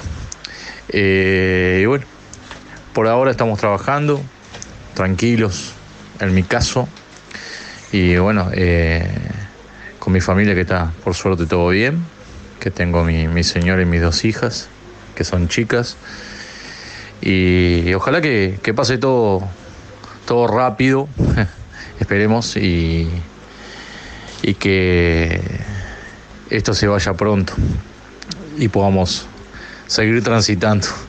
Te mando un abrazo amigo y te quiero mucho y bueno, ojalá podamos tener un encuentro algún día y, y comer un rico asadito. Fuerte abrazo.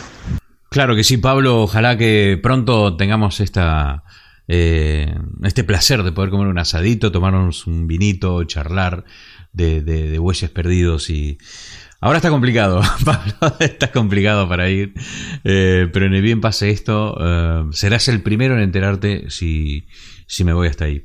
Gracias Pablo, desde Salto República Oriental del Uruguay vamos a viajar a la República Argentina, ya que está muy cerquita. Y claro, hay gente que se ha ido de vacaciones a Argentina y no pueden volver. ¿eh?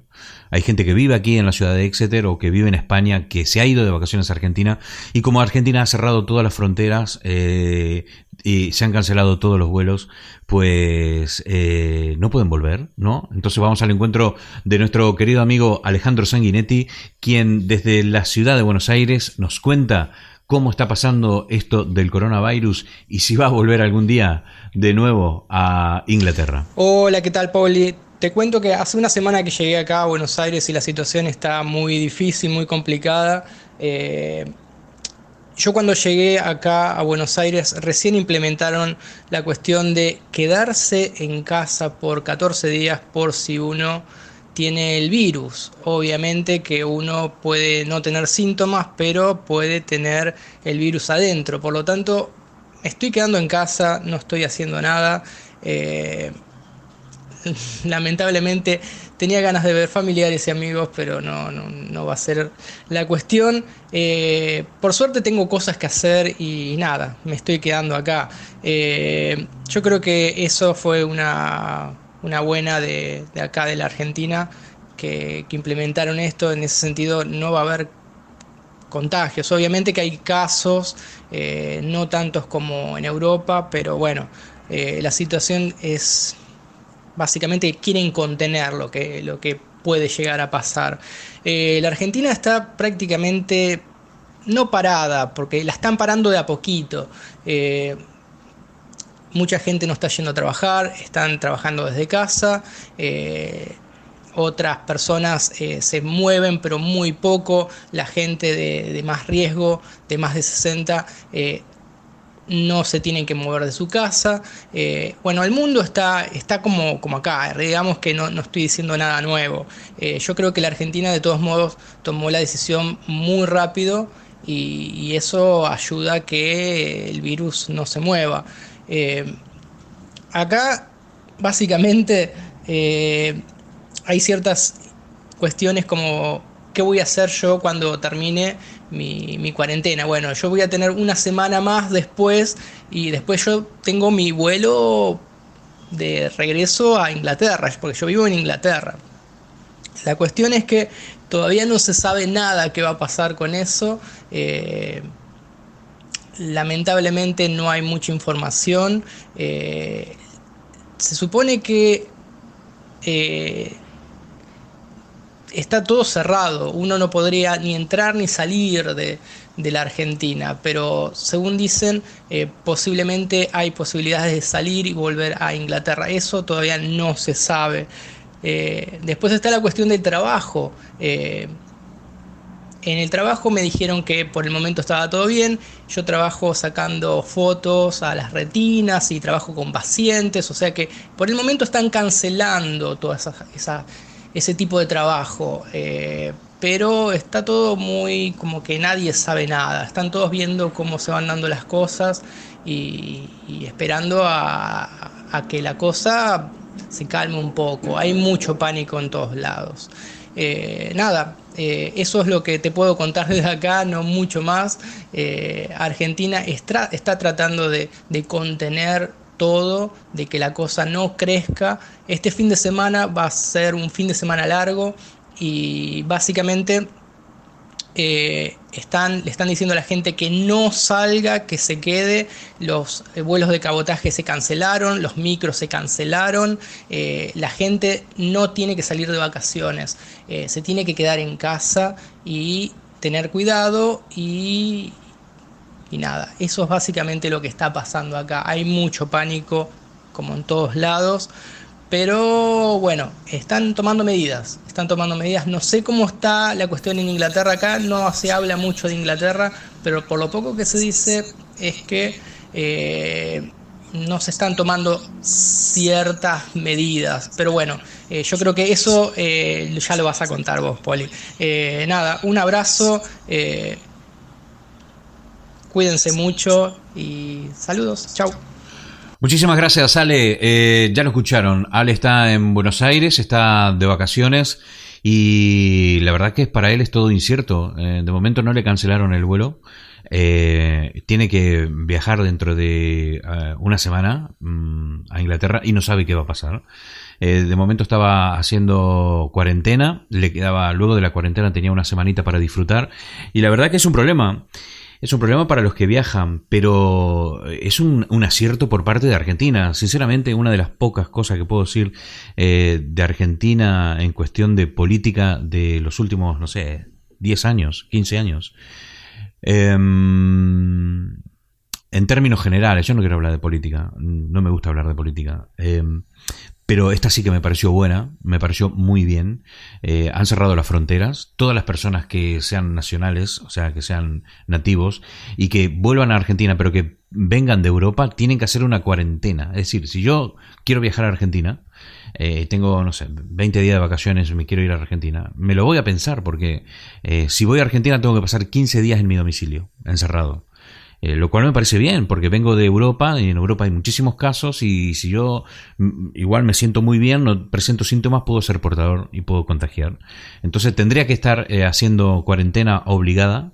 Eh, hubo, hubo gente argentinos que fueron de Valencia, por ejemplo, hay un caso de un, de un, cordobés que vive en Valencia, en España, se fue de vacaciones a Argentina, le dijeron que tenía que hacer cuarentena, eh, él estuvo dos días eh, guardado en su casa y luego salió a tomar por culo, se fue por ahí de fiesta, los vecinos lo vieron, sabía que venía de Europa, lo denunciaron, le pusieron dos policías y le dijeron que si no cumple toda la cuarentena, pues iba a tener hasta, podría llegar a tener hasta 15 años de, de cárcel. Así que bueno, como para pensárselo, eh, si vas a ir a Argentina después de mucho tiempo, con todo lo que cuesta un pasaje para Argentina, irte y tener que hacer una cuarentena de 15 días, no ver a nadie, tener la posibilidad de contagiar a tus seres queridos, eh, no, no vas. Entonces te quedas acá. Y esto ha hecho que muchas, eh, muchos vuelos hayan sido cancelados por los propios viajeros, ¿no? Gente que llama, dice, no, quiero cancelar mi vuelo, eh, no es momento para viajar. Bueno, las compañías tienen un trabajo enorme. Si quieres cancelar un vuelo ahora mismo, todas las webs están colapsadas, todos los teléfonos están colapsados. Eh, cuesta muchísimo ponerse en contacto con la compañía aérea para que te devuelvan el dinero, si es que pueden devolverte el dinero. Igual las posibilidades de perderlo son muchas o que en fin, un lío, un lío. Eh, no es el caso de Ale, de momento no, no sabe si, si, va a poder venir, pero hasta ahora no se lo han cancelado.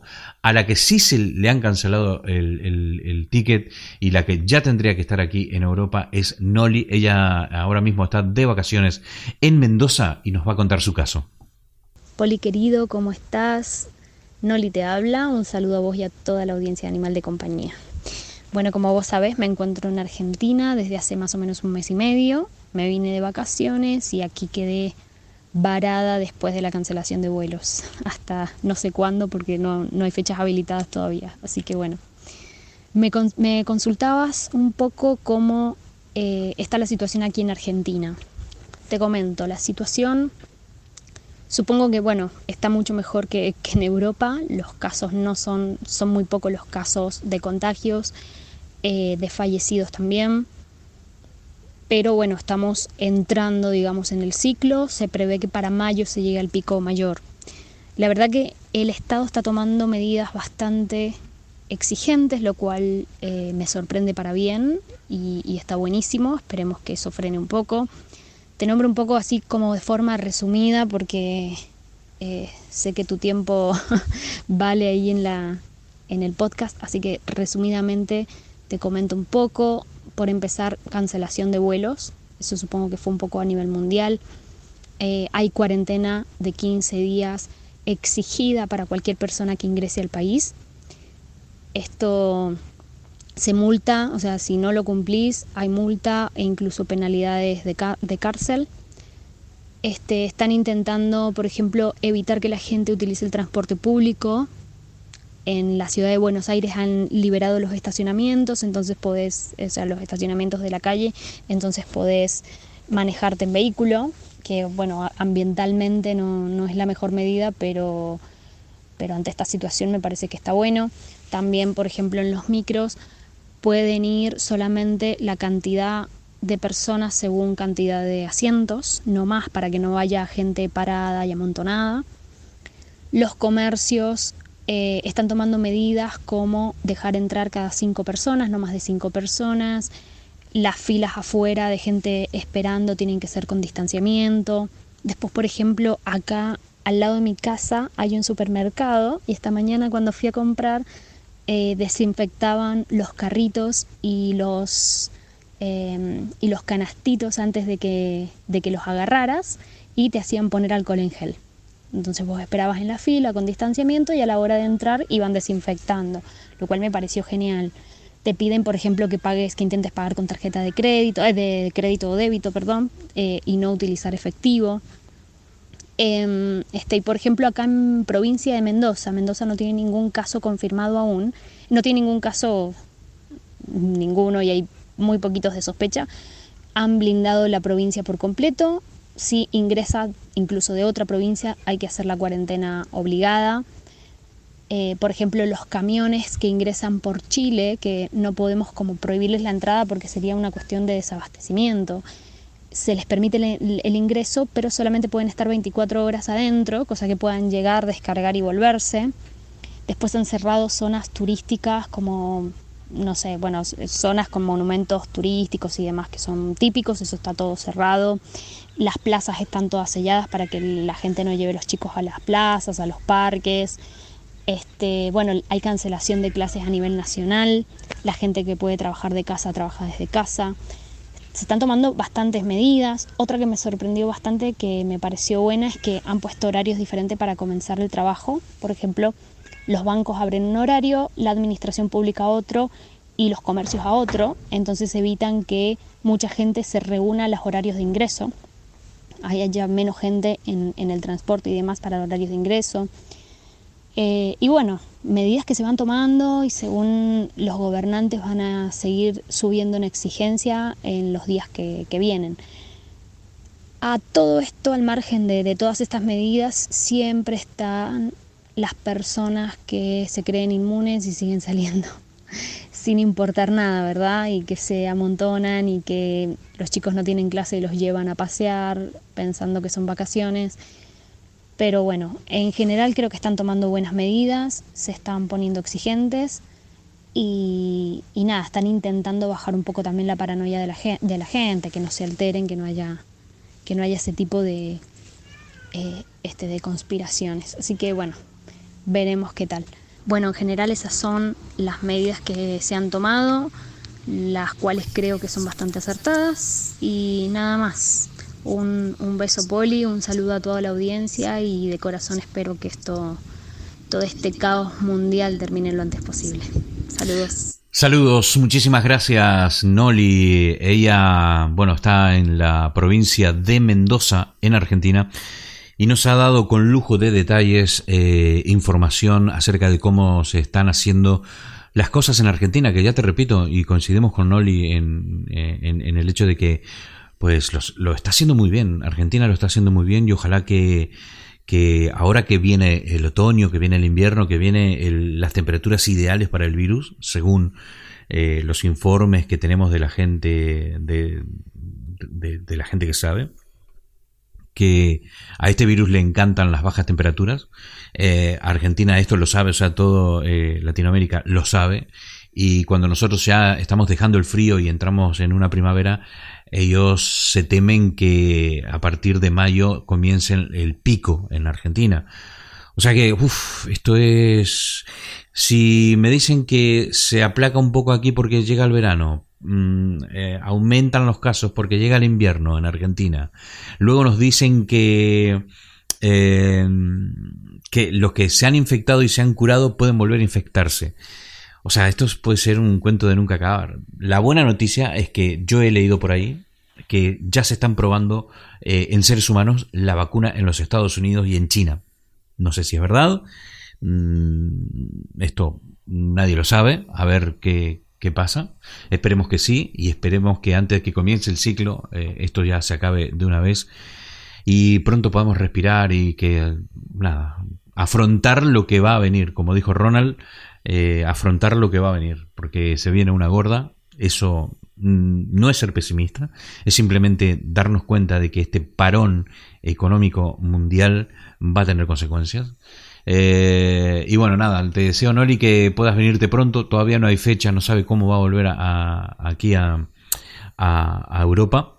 Pero la buena noticia es que Noli sí eh, puede trabajar eh, remotamente a través de internet online con la empresa de Inglaterra. Así que nada, estamos muy contentos que ella no haya perdido el trabajo, que siga teniendo sus ingresos y nada, a ver cuándo puede solucionarse eso y puede viajar para aquí, para, Europa.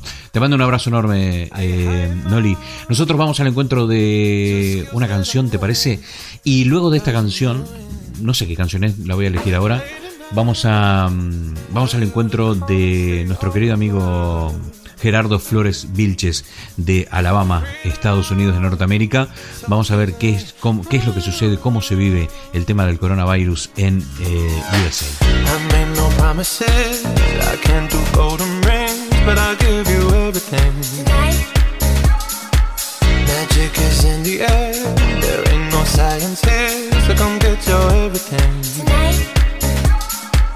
I made no promises. I can't do golden rings. but I'll give you everything. Tonight. Magic is in the air, there ain't no science here, so come get your everything. Tonight. Tonight. you acting tonight. Mm. Is it loud or no? Cause my body is calling for you, calling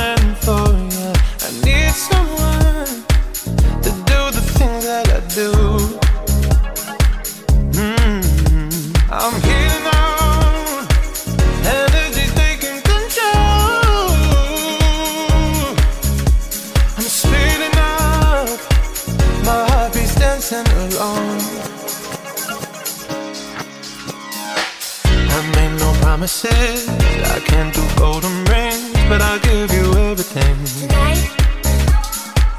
Magic is in the air. There ain't no science here, so come get your everything. Tonight. I made no promises. I can't do golden rings, but I'll give you everything. Tonight. Magic is in the air. There ain't no science here, so come get your everything. Tonight.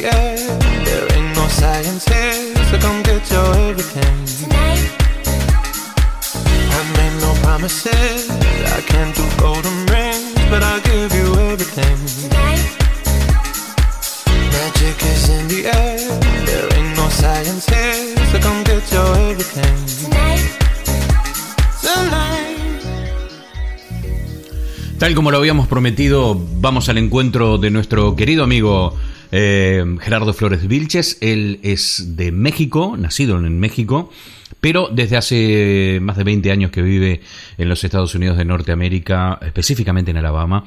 Y él nos va a contar cómo se vive el tema del coronavirus en USA. Adelante, querido amigo Gerardo Flores Vilche desde Alabama. Saludos Poliflores de Animal de Compañía y a todos los escuchas. Aquí Gerardo Flores desde la ciudad de Hoover, Alabama, en el condado de Jefferson, donde más gente ha surgido infectada de coronavirus. 25 tan solo en este condado de los 51 registrados solo en Alabama. Y nos encontramos pues en un encierro sin goce de alegría, sin goce de descanso, sin goce de nada. Porque el pensamiento no te abandona ni lo que vas asimilando conforme van pasando los informes, las noticias, los estudios, las declaraciones, las reacciones, cuántos mueren aquí, cuántos mueren allá y más. Que si el virus aguanta el calor, que si tiene consecuencias, las conspiraciones, quién lo puso, la sopa del vampiro, el ejército, los chinos, que si la Guerra Fría, todos tienen una explicación, pero en lo que la filosofía y la razón nos alcanza el entendimiento, el virus está. Las compras de pánico están. Esto que dicen que es la fase 1 de esta situación, en donde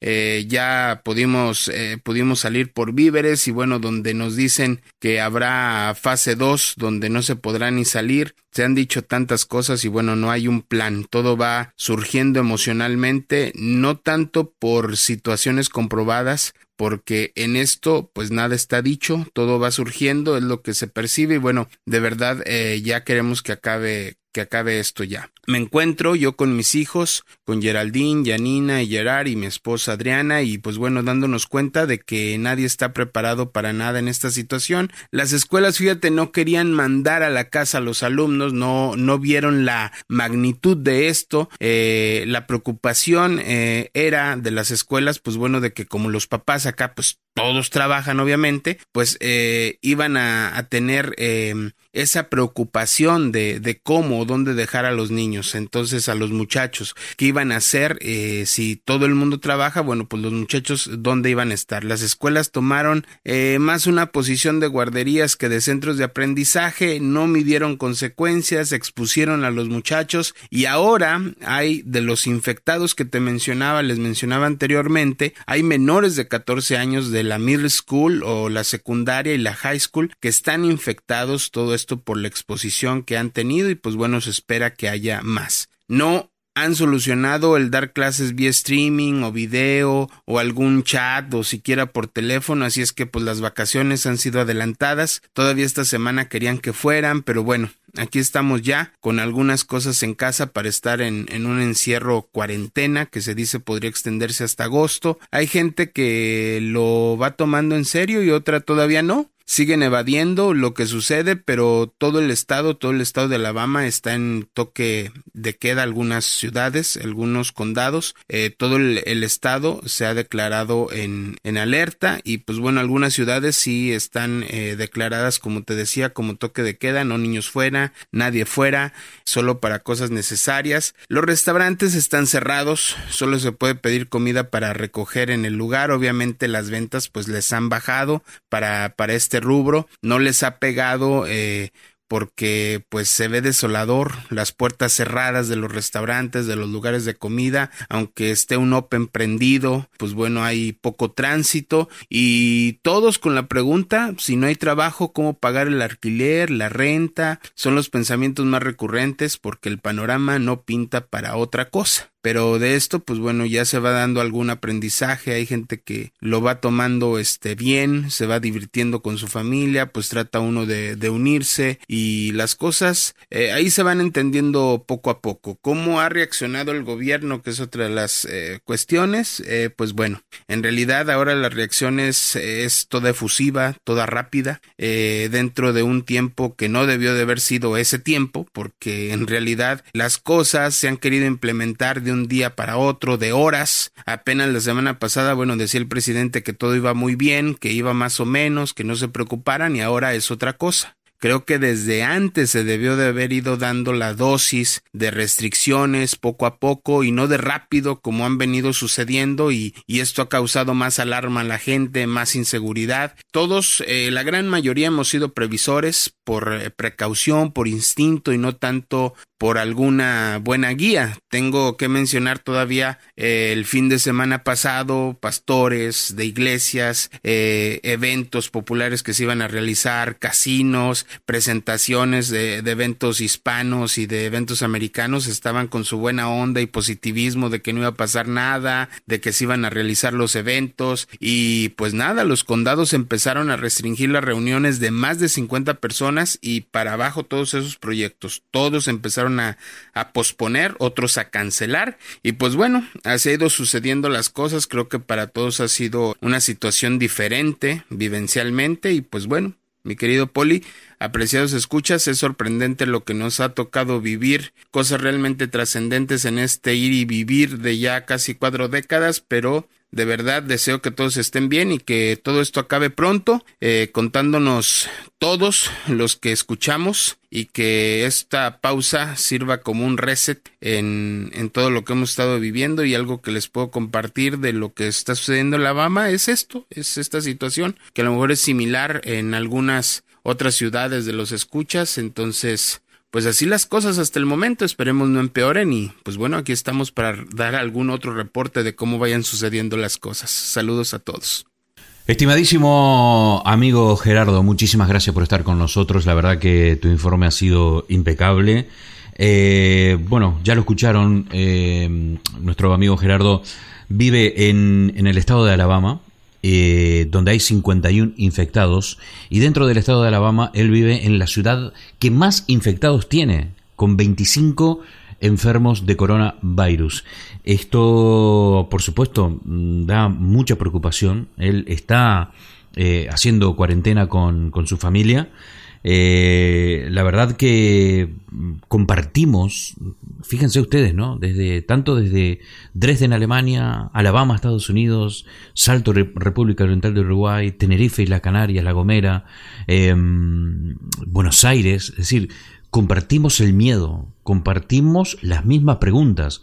Eh, el impacto económico va a ser tan grande que la gente se pregunta cómo vamos a pagar el alquiler. ¿Cómo vamos a pagar la factura del gas, de la luz?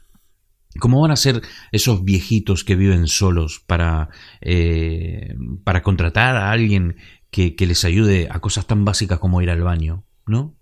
Eh, eh, el, miedo está, está fundado porque lo que está pasando a nivel mundial no tiene precedentes. O sea, ni la gripe A en el 2009, que fue otra pandemia, eh, y que tuvo una cantidad enorme de muertos y de infectados a lo largo de todo el planeta, tuvo la repercusión que tuvo esta pandemia. O sea, eh, es increíble que la otra pandemia, la de la gripe A, fue incluso peor en términos sanitarios que esta, pero no ha tenido el alcance que ha tenido esta. Vamos, ni de broma. Cosa que yo me pregunto por qué. Yo no tengo la respuesta de esto. Bueno, así es como nos contaba Gerardo de cómo se están viviendo las cosas en, Estados Unidos. Recién ahora están tomándolo seriamente, tanto el gobierno como la gente. Pero esto no ha pasado solo en Estados Unidos, Gerardo, ha pasado también en Europa, ha pasado en Latinoamérica, en todos los países. Hay gente que incluso a día de hoy no se lo toma en serio. Ya lo habrás escuchado la historia que te conté de un hombre que hoy aquí en, un café de Exeter, eh, enojado porque no tenía mesa o porque no le querían atender con eh, recibir su dinero en efectivo, eh, se sonó los mocos, eh, estornudó y lo puso, lo dejó sobre la mesa. Eh, un señor de, de, una edad que está dentro del grupo de riesgo, que él sería el primer interesado en quedarse en casa. Hay mucha gente, hay mucha gente que no, no, no se entiende su, su, su reacción, ¿no? él ha dicho, Gerardo ha dicho que igual esta, esta época sirve para, para hacer un reset. Absolutamente, absolutamente de acuerdo que esto puede ser un momento para, hacer una pausa y, hacer un reset, ¿no? Es decir, resetearnos. La humanidad necesita resetearse. Em, nada, te mando un abrazo enorme, eh, amigo. Realmente son más de 20 años eh, de, estrecha amistad que tenemos y de, mutua colaboración en, en los medios. Eh, él es periodista, tiene un periódico que lo pueden encontrar en Facebook, un periódico, ustedes ponen noticias de Alabama y les va a aparecer el periódico de él. Eh, ha trabajado en radio muchísimos años, se nota eh, en su relato que tiene mucha, muchas tablas, ¿no? mucho, mucho andar, mucho, mucho caminado. Nada, te mando un abrazo enorme, Gerardo. Gracias por estar ahí del otro lado. Y ya te digo, esto nos tiene muy, muy preocupado. Vamos al encuentro de Jessica una argentina que vive en Newton Abbot y que vive aquí en Inglaterra hace muchísimos años y nos va a contar cómo está llevando el tema del trabajo y de, del coronavirus.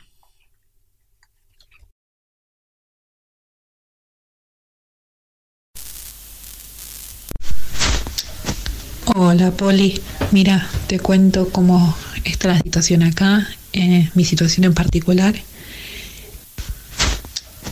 Hola Poli, Mira, te cuento cómo está la situación acá, eh, mi situación en particular, eh, lo que pasó es que yo trabajo como diseñadora para una cadena de hoteles y lamentablemente eh, el gobierno ha recomendado que la gente no salga, no vaya de vacaciones, no salga a restaurantes y demás, por lo cual me afecta porque no la gente no sale y si la gente no viene no no hay trabajo así que nos tuvimos que ajustar el cinturón un poco para que nadie pierda, para que no se pierdan las, las fuentes de trabajo, para que la gente pueda seguir. Nos tuvimos que ajustar y trabajar en horario reducido. Yo si bien podría trabajar desde casa, no, no se da ese hecho por el, el tema de que la gente que trabaja en los hoteles y demás está ahí, así que nosotros también tenemos que estar es una cuestión de, presentismo, supongo. Y, la verdad, eh, lo que aprendí de esto es que estamos todos tirando para el mismo lado, tratando de salir adelante. Así que ponerle fuerza, sobre todo nosotros en la, en la parte de oficina central. Y hay mucha gente que trabaja, que son parejas o familias, que están trabajando todos para la misma cadena de hoteles. Así que solamente podemos seguir adelante. Eh, estamos como la banda del Titanic, toda la gente que trabaja en hospitality. Pero bueno, la verdad que las medidas del gobierno no nos están favoreciendo para nada y es muy complicado. Así que bueno, y yo de mi parte también he decidido aquí ayudar al grupo de voluntarios de mi pueblo eh, para desde el diseño y comunicación tratar de ayudar para comunicarnos con la gente que está aislada y, que necesite algo, eh, que la gente le vaya a hacer la compra o a buscar la medicación o una llamada. Así que me sumé al grupo de voluntarios del pueblo para ayudar. Así que bueno, espero que vaya todo bien. Hay que pensar que que esto va a pasar, que es solamente una tormenta y que va a salir el sol. Hay que seguir positivo y, si bien es muy difícil, sobre todo cuando uno es inmigrante y toda la familia que puede estar en situación de riesgo está al otro lado del océano, es muy complicado, pero bueno, hay que tener fuerza. Muchos besos. Muchísimas gracias, Jessica, desde Cullompton, en el estado, en el condado de Devon, en Inglaterra. Bueno, ella nos ha, nos ha contado cómo, cómo lo está pasando. Ella, como lo contaba, es diseñadora gráfica en una cadena de hoteles en Barnstable, al norte. Y mm, bueno, eh, claro, la gente está metida en sus casas no va a los hoteles, no, no se mueve dinero, el, hotel deja de ganar dinero, empieza a recortar, te da la opción de o te vas a tu casa o te recortamos las horas o que...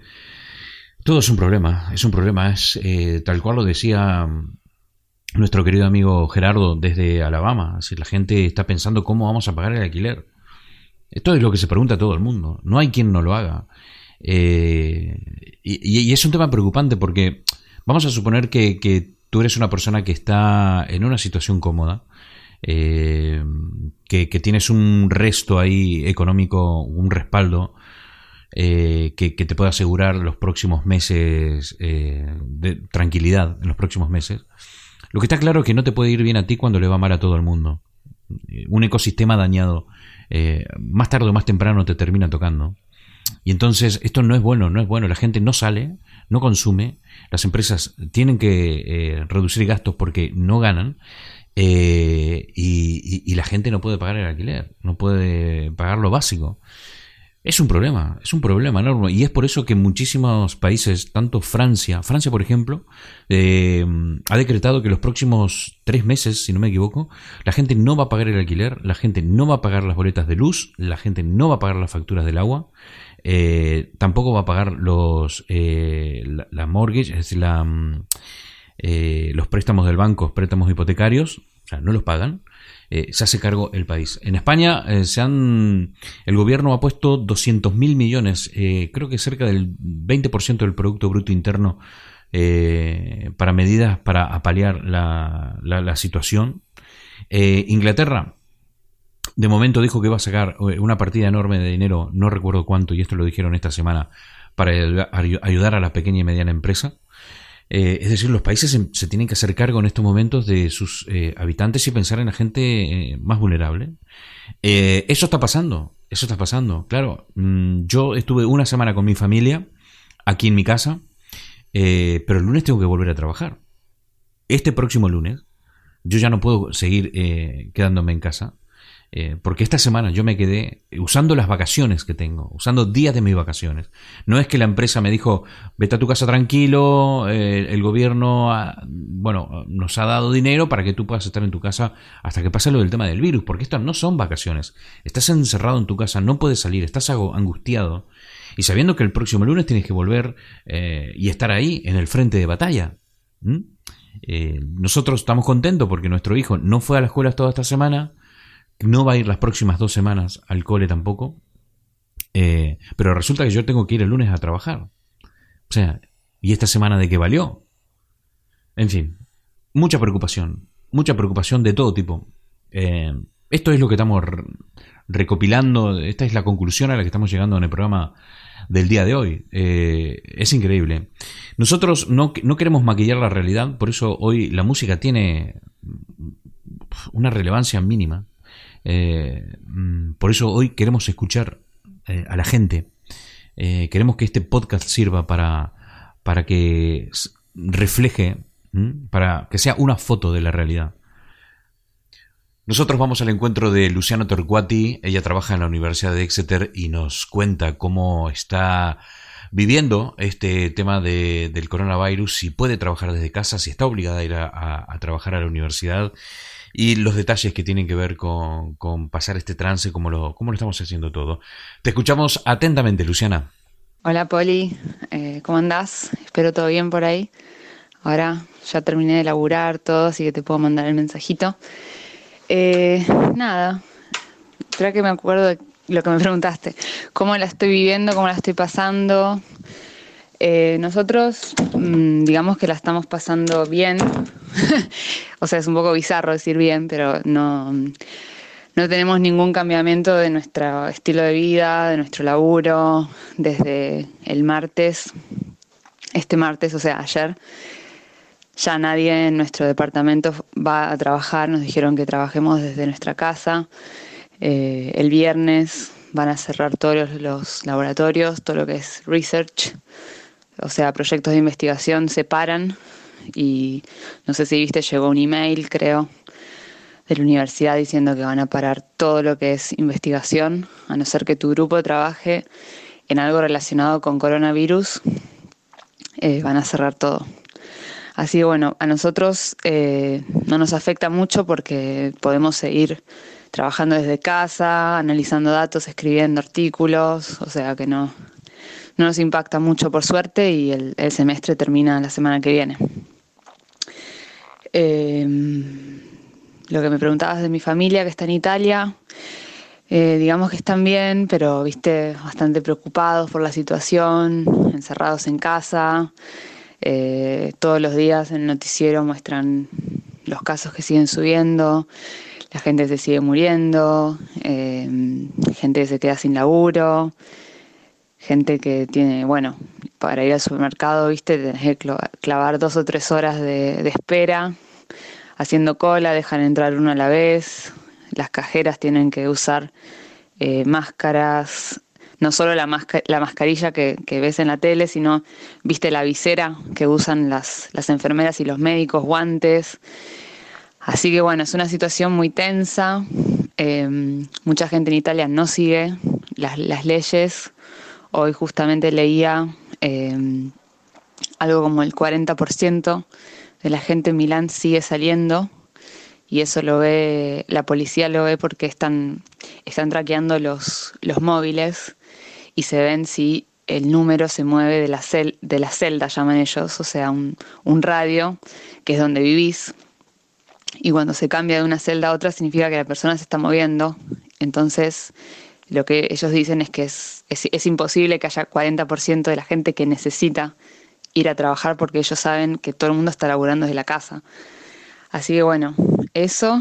eh, amigos en España también encerrados hace tres días, mi hermana en, París también encerrada hace dos días, o sea, todo es muy de apocalipsis, digamos. Yo acá mm, estoy bastante tranquila porque, bueno, ya, ya empezamos a aislarnos, ya no vemos a nadie, ya hicimos nuestras compras, eh, ya saludamos a, los padres de mi novio y a su familia que son bastante grandes, están en sus 70 y ya, ya lo dimos por hecho que no los vamos a ver hasta, hasta que pase el verano, por lo menos, que se calme todo. Y bueno, esperemos qué va a pasar. Eh, yo creo que hay que, hay que esperar. Es un, eh, suena un poco cursi, pero mucho keep calm y esperar que pase, tratar cada uno de hacer lo que puede, el famoso lavarse las manos, pero evitar contacto, evitar, evitar todo. Y eso es lo único que podemos hacer en realidad. Y esperar a que, a ver qué pasa en Wuhan cuando, cuando dejen la, la cuarentena obligatoria, a ver qué pasa si hay si hay nuevos contagios o no, si esa estrategia funcionó o no, si es mejor o peor lo que están haciendo acá, de retrasar esa cuarentena obligatoria. Eh, no se sabe, o sea que tenemos que esperar a ver qué pasa en los próximos meses, pero armarnos de paciencia porque sí, sí esto va a tardar por lo menos tres meses. Así que nada, fuerza a todos y keep calm y carry on, como dicen acá. Perdón, otra parte, segunda parte del mensaje me habías preguntado qué me parece eh, la estrategia que está teniendo el Reino Unido, si está bien, si está mal. Eh, digamos que hoy por hoy nadie tiene un buen nivel de datos o buena calidad de datos para analizarlos y para decir esto, este es el plan, esto es lo que va a funcionar. Tenemos datos de distintos países, distintos eh, escenarios, hipótesis, ejemplos, pero esto no pasó antes así tal cual como está pasando ahora. Los dos, eh, las dos estrategias son, bueno, aislar a todo el mundo apenas hay un problema, que es lo que hicieron en Wuhan, o eh, aislar a todo el mundo cuando te empezás a cagar porque ves que suben los casos y no sabes qué hacer, que es lo que hizo la mayoría de Europa.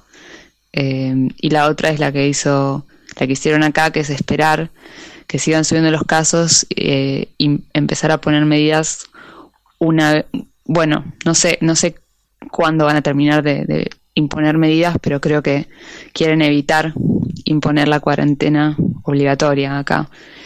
Eh, acá me parece que están planeando más a, largo plazo, o sea, cuál es la mejor estrategia ahora para no estar en el barro y enquilombados dentro de cuatro o seis meses. Y una de las críticas que hay que hicieron a, a la estrategia de Wuhan de poner a todo el mundo en, en cuarentena al toque es que no sabes qué va a pasar cuando esa gente salga de la cuarentena y se vuelva a mezclar y si va a haber otro pico y qué va a pasar. Pero bueno, lo, la, los datos claves son eh, los, las investigaciones del Imperial College acá en Londres, eh, las investigaciones del Tropical School of Hygiene, eh, que también es de acá en Londres, eh, WHO o OMS.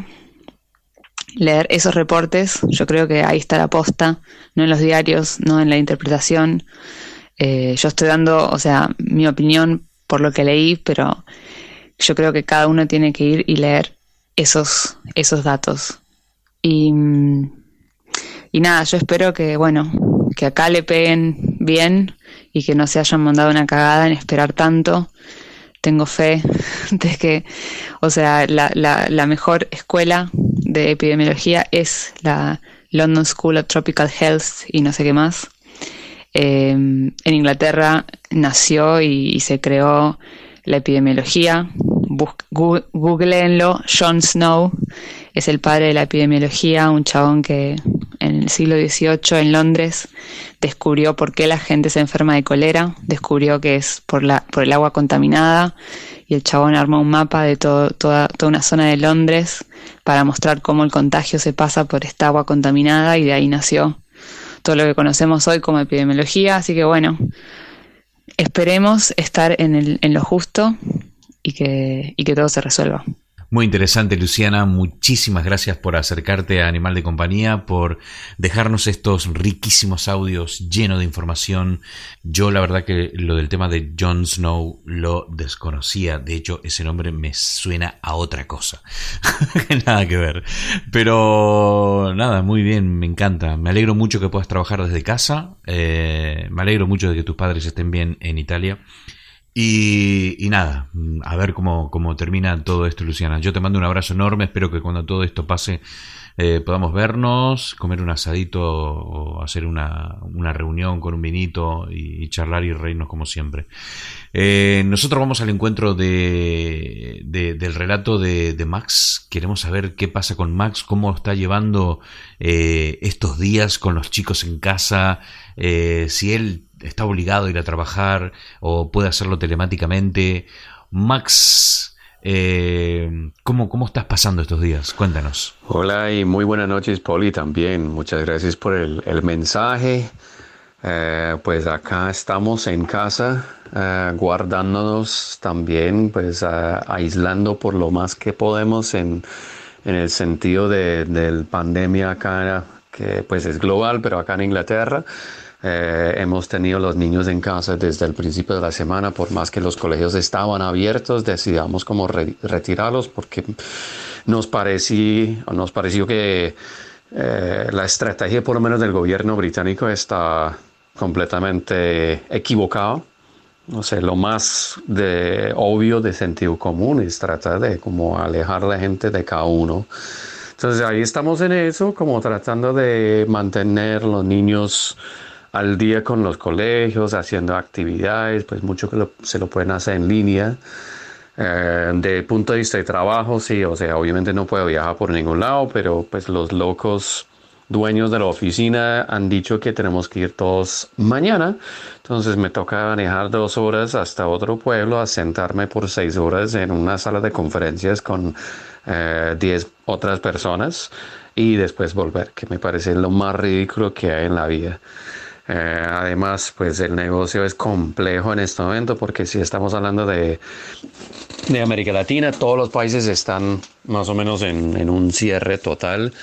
Uh, acabo de hablar con dos clientes en Santiago de Chile y están en, pues, en cuarentena completo. Panamá lo mismo. Tengo un amigo en Trinidad que está aislado porque volvió de España y tiene que quedar 15 días en casa. México lo mismo, Colombia lo mismo. Es, ah, es, muy complicado eso. Es, es una situación que nadie de nosotros, ninguno de nosotros lo ha previsto en nuestras vidas y probablemente por más que 100 años. Me parece que todos tenemos que aguantar de una manera, apoyar, ah, ayudar a los que, que, podemos hacer, mantener contacto con, con las familias, con los amigos y todo eso y, y seguir con el ánimo de que todo se va a mejorar porque no tenemos ni idea. Eso es lo complejo, o sea, no tenemos ni idea que si estamos llegando al pico de eso, es el principio, vamos a ver un descanso y después vuelve. No sabemos si es un asunto de un mes, de tres meses, seis meses, un año. Eh, es, es, es, una cosa muy loco, muy angustiante, muy estresante eh, a, todo nivel. Eh, pero bueno, acá estamos eh, todos juntos, todos ahí para apoyar, para oír, para eh, contar, comprender y pues contamos con estas amistades cercanas y de, distancia que tenemos. Bueno, te, mando un fuerte abrazo por parte de todos nosotros de la familia. Te mando un abrazo enorme, Max. Muchísimas gracias por estar aquí con nosotros en Animal de Compañía. Bien, ya lo escucharon. Eh, realmente ha sido eh, la reacción muy lenta del gobierno británico, es lo que ha dicho Max. Y, bueno, nosotros como padres hemos tenido que tomar la resolución de no enviar a nuestros hijos al colegio, a pesar de que podía haber algún tipo de, penalización por, por esta acción, ¿no? por esta decisión. Eh, afortunadamente no hubo ningún porque claro, eh, incluso las clases se suspendieron eh, antes de que el gobierno diera eh, la orden de que se cierren los colegios. en el colegio de mi hijo nos enviaron un email dos días antes diciendo que para los niños de ciertos cursos, no iba a haber clases ni el jueves ni el viernes porque faltaba personal, el staff, no había staff del colegio, es decir, estamos hablando de que profesores no iban a ir al colegio porque se auto aislaban. Eh, claro, en esas condiciones, ¿cómo se podía seguir? Los niños no iban, no iban porque los padres no lo enviaban, no los enviaban. Eh, los mm, profesores no iban porque se autoaislaban. Es decir, eh, el gobierno o cerraba o cerraba los colegios. y bueno, al final 24 eh, horas después de recibir ese email, el gobierno bueno, da la, la, orden de que se cierren todos los colegios aquí en, en, el Reino Unido. En fin, muchísimas gracias Max por estar con nosotros por contarnos cómo estás llevando. Lamentablemente, eh, trabajas para una empresa en que para ellos eh, es imprescindible que te desplaces en coche dejando a tu familia, el aislamiento, para tener una reunión de 20 minutos y verse la cara a 10 personas cuando se podría hacer tranquilamente eh, mediante, bueno, Skype o mil de otras plataformas profesionales que hay para este tipo de cosas. Es increíble. Pero bueno, espero que a esta altura ya estarás en casa. Eh, a esta hora del día ya estás en casa. Espero que no haya sido para tanto. Y, y, nada, a ver si, como siempre, como les digo a todos, espero que esto pase pronto y para celebrarlo hagamos una tremenda barbacoa, un asadito y nos emborrachemos todos como corresponde. Vamos al encuentro de nuestra querida amiga Griselda Lechini desde la ciudad de Miami. Ahora mismo está en Miami. Ella es una persona que viaja mucho, que cambia mucho su domicilio, eh, pero en este momento se encuentra en la ciudad de Miami. De Miami digo, y desde ahí nos va a contar cómo está llevando todo este tema. Hola Poli querido, hola gente linda de Animal de Compañía. Ahora más que nunca es hacernos compañía, ¿sí? A través de, de la radio, a través de todo lo que sea virtual. es increíble, pero real. Mira, yo estoy bastante angustiada, no voy a mentirte, no les voy a mentir, como la mayoría de la gente. Hay mucha gente que todavía, según el lugar donde se encuentren, no están conscientes de lo que está pasando. Em, y me ha pasado que yo a veces estoy en la calle, estoy saliendo eh, a hacer cosas porque yo tenía un viaje a París para una muestra importantísima de arte y se canceló y no pensaba quedarme así de esta manera, entonces estoy estoy en, el corre-corre tratando de juntar todas las cosas. Por un lado, mis cosas que estaban ready to go, listas para irse. Y por el otro lado, armándome por si hay un toque de queda y uno tiene que estar sí o sí dos semanas adentro. Porque, ¿qué pasa? Esto es opcional, claro, se recomienda que hagamos la cuarentena, que son mínimo dos semanas, pero uno tiene que salir a buscar las provisiones. Entonces, y especialmente yo que tengo depósito con cosas y con pinturas y, cosas que hacer afuera, tengo que salir igual, como le pasa a mucha otra gente. Entonces este, salgo con guantes descartables, salgo con máscaras según el lugar donde me encuentre. Las máscaras se recomiendan, como ustedes saben, para la gente que está infectada, pero este aquí que yo tengo una experiencia donde fui contagiada con la swine flu, la gripe A en el 2009 porque alguien me estornudó en la cara. Entonces estoy un poco atemorizada con eso, por lo tanto ando con la máscara según si hay un lugar donde hay mucha gente, como es un supermercado, me pongo la máscara. Todavía hay gente que se ríe y que está en una nube de ya saben que no es mi problema. Sinceramente no es mi problema. Mi problema es tratar de ser mejor cada día, cuidarme y, protegerme sobre todas las cosas. Miami ha hecho, está muy distinto, este, el tráfico de Miami siempre es una locura, ahora es un placer manejar, pero es, triste a la vez. Eh, están empezando a cerrar lugares públicos, este, obviamente como ya saben todos, bares y demás. Hay algunos abiertos hasta cierta, no sé si hasta las 10 de la noche creo. Los supermercados también redujeron las horas. Eh, hay falta de provisión de cosas de limpieza, papel higiénico, alcohol y todo eso como en todo el mundo, eh, porque la gente salió corriendo a comprar de manera descabellada y si no estabas preparado te se lo llevaron. Y, Y bueno, hay leyes de que tenés que los, los este, lugares, los restaurantes que aún siguen abiertos, tenés que eh, tienen que tener la capacidad de eh, llenar el restaurante la mitad, 50%.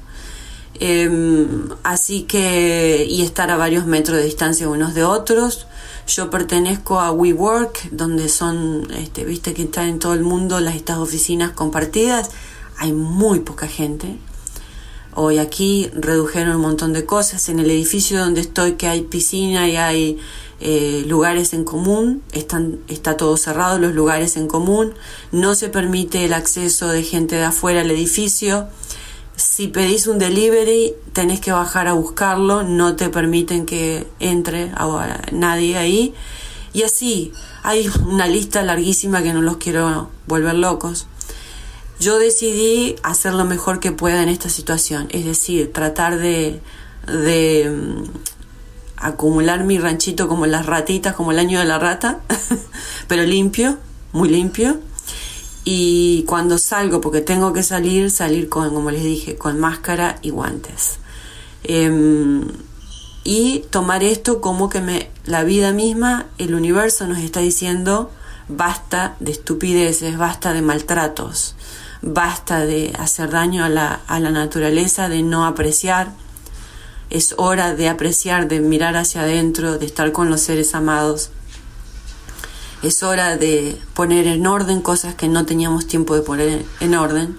Y aquí estamos, mi sitio web que ha estado esperando. Este es el momento. Fuerte abrazo, fuerza para todos. Gracias Poli por ser como sos. Y este es tu momento también.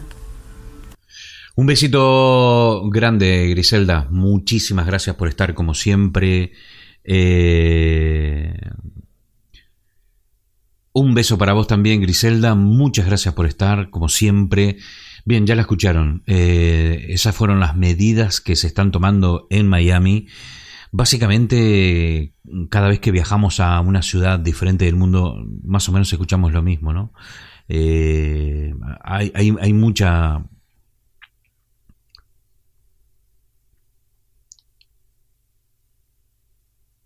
El mundo se está parando, el mundo se está parando, se ha parado por completo ya en algunos países, en otros comienzan a, suceder. Eh, y esto es increíble porque no tiene precedentes, no tiene precedentes, es increíble lo que está pasando. Yo parece que estoy viviendo dentro de una película de, de, zombies, de verdad, parece que estoy, no sé, en, eh, que, que, esto es la, el momento antes de Soy leyenda, ¿no? En ese en el que era un caos toda la ciudad. Eh, esto es lo mismo, solo que sin zombies, ¿no? Es de locos. Bien, eh, muchas gracias Griselda. Te mando un abrazo enorme. A ver si la semana que viene hacemos un update con todos nuestros amigos repartidos por el mundo para ver cómo, cómo evoluciona este tema en los diferentes lugares. ¿Qué pasa en la ciudad de Exeter? ¿Qué pasa con las compañías? ¿Qué pasa con, con, el trabajo? Y para responder a esta pregunta vamos a hablar a continuación con Pía Flores. Pía Flores es mi hija, mi mononasa, que trabaja para una gran compañía de, de aquí de United Kingdom y eh, nos va a contar cómo, cómo es el día a día y qué es lo que está pasando eh, en referencia al coronavirus aquí en la ciudad de Exeter, Inglaterra, Reino Unido. Hola, animal de compañía, buenas tardes. Eh, pues mira, en mi caso, no, no estoy aislada de momento. Nada, no sé, la verdad bastante preocupada, un poco bastante, un poco estresada también, ¿no? Eh, pero bueno, no, no estoy aislada, eh, tampoco estoy obligada a ir a trabajar. Eh, hoy, hoy, la compañía para la que trabajo tuvo un meeting enorme con todos los jefes más grandes y bueno, han cambiado bastantes cosas de las que estoy bastante contenta, la verdad. Un poco tarde también, como vos decís, me parece que, bueno, que tomaron estas decisiones un poco tarde, pero bueno, mejor tarde que nunca. Eh, nada, yo trabajo en pleno centro de Exeter y, nada, eh, sí que es verdad que he notado una diferencia enorme. Em, no hay casi gente en la calle, por ejemplo, hoy estuvo totalmente muerto, no había casi nadie en la calle. Em, entonces, nada, bueno, pero al día, no sé, yo a lo mejor lidio con unas, mm, no sé, 100, 200 personas fácilmente. Eh, así que bueno, no, eso de aislada no. Eh, mi compañía ahora ha decidido, eh, ha tomado unas medidas que em, en el caso de que yo me fuera a contagiar, ¿no? O me fuera a, a aislar por cuenta propia, me van a pagar un, un 75% del average de las últimas 12 semanas. No sé si me explico. Eh, yo con los números, la verdad, me pierdo un poco. Pero bueno, que la verdad que estoy lo mismo, bastante contenta con eso porque es más de los que no lo que nos pagaría el gobierno si nos fuéramos a si nos fuéramos a trabajar. O sea, así que la verdad que todos estamos bastante contentos con eso. Y bueno, nada, eh, no sé, como, di, como dije antes, bastante estresada, eh, bastante preocupada con todas estas noticias, pero bueno, em, no, no he tenido ningún síntoma. Hay dos personas en mi trabajo que están aisladas de momento, no se les permite venir a trabajar porque han tenido o temperatura o, tos o esto o lo otro, pero bueno, nada, esperando, espero que con suerte no, no le toque a nadie más, ¿no? Eh, ni a mí obviamente tampoco. Bueno, animal de compañía, un besote enorme, Pía Flores. Muchísimas gracias, Pía. Bueno, ya lo escucharon, ¿no? Eh, está muy contenta ya porque la compañía lo que, eh, lo que hace es, eh, en el caso de que tengas que autoaislarte, eh, por, porque, bueno, porque empiezas a tener síntomas, lo que hace es hacer una media de lo que has cobrado las últimas 12 semanas, sacan esa media y de esa media te pagan el 75%. Que es muchísimo mejor que otras grandes compañías. Te lo digo yo porque sé lo que te digo. Está muy bien, está bastante bien. Pues nada, eso es lo que está viviendo Pia aquí en Exeter. Eh, muy poca gente. Eh, después de lidiar con entre 100 y 200 personas diarias, se nota mucho que ha bajado un montón, lógicamente. Pero bueno, hay compañías que se portan mucho mejor que otras. Eh, y, esa es la realidad. Esa es la realidad. A ver, vamos a ver. Espero que si estás escuchando este programa, tú seas una de esas personas que tienen la suerte de, que vuestra compañía, mm, bueno, se porte bien y haga las cosas que tiene que hacer. Porque lo más normal es que las compañías, cuando la cosa va mal, te hagan socio de la desgracia. Es decir, no, mira, la cosa va mal, eh, vamos a tener que pagarte menos horas. Es decir, lo normal es que las compañías te hagan socio en la desgracia. Pero ahora cuando esas mismas compañías están facturando a cuatro manos porque les está yendo muy bien, no te hacen socio en las ganancias. ¿Mm? Lamentablemente, una compañía no te hace socio en las ganancias, solo te hace socio en las pérdidas. Pero bueno, este es el mundo en el que vivimos, un mundo que ahora mismo ha parado por completo por un uh, enemigo invisible. ¿Mm?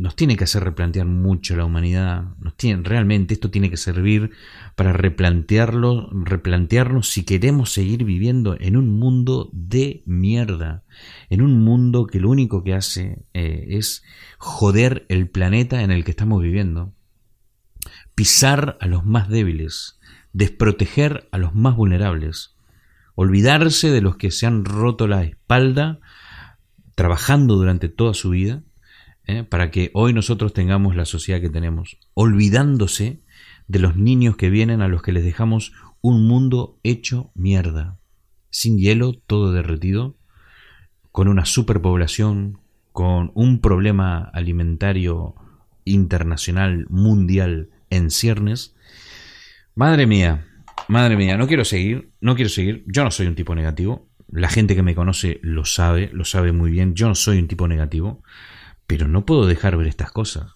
No puedo dejar de sentirme muy mal por pertenecer a la raza a la que pertenezco. Realmente. Sé que todo no es así. Sé que esto es una generalización muy grande la que estoy haciendo, porque hay seres humanos excepcionales, gente que, que como Jessica, por ejemplo, han hecho un grupo de ayuda a los más necesitados en Cullompton, ¿eh? una asociación de vecinos que decidieron agruparse para ir a llevarle eh, la compra a la señora que no puede salir de la casa, o a la madre que tiene tres, tres, bebés en su hogar, tres niños pequeños y no puede salir, ellos les van a hacer las compras y, y hacer un montón de otras cosas. Hay gente fantástica gente fantástica en este mundo. Eh, ejemplos, mil millones. Yo creo que ese, eh, cuando hago foco en ese tipo de gente es cuando creo que la humanidad em, tiene posibilidades, ¿no? Eh, cuando miro para el otro lado me dan ganas de, llorar, sinceramente. Vamos al encuentro de una canción y ya estamos en los últimos minutos. Tenemos dos o tres llamaditos más. Y, nada, seguimos aquí en Animal de Compañía. No te vayas, enseguida volvemos con más. Si viene el estallido, viene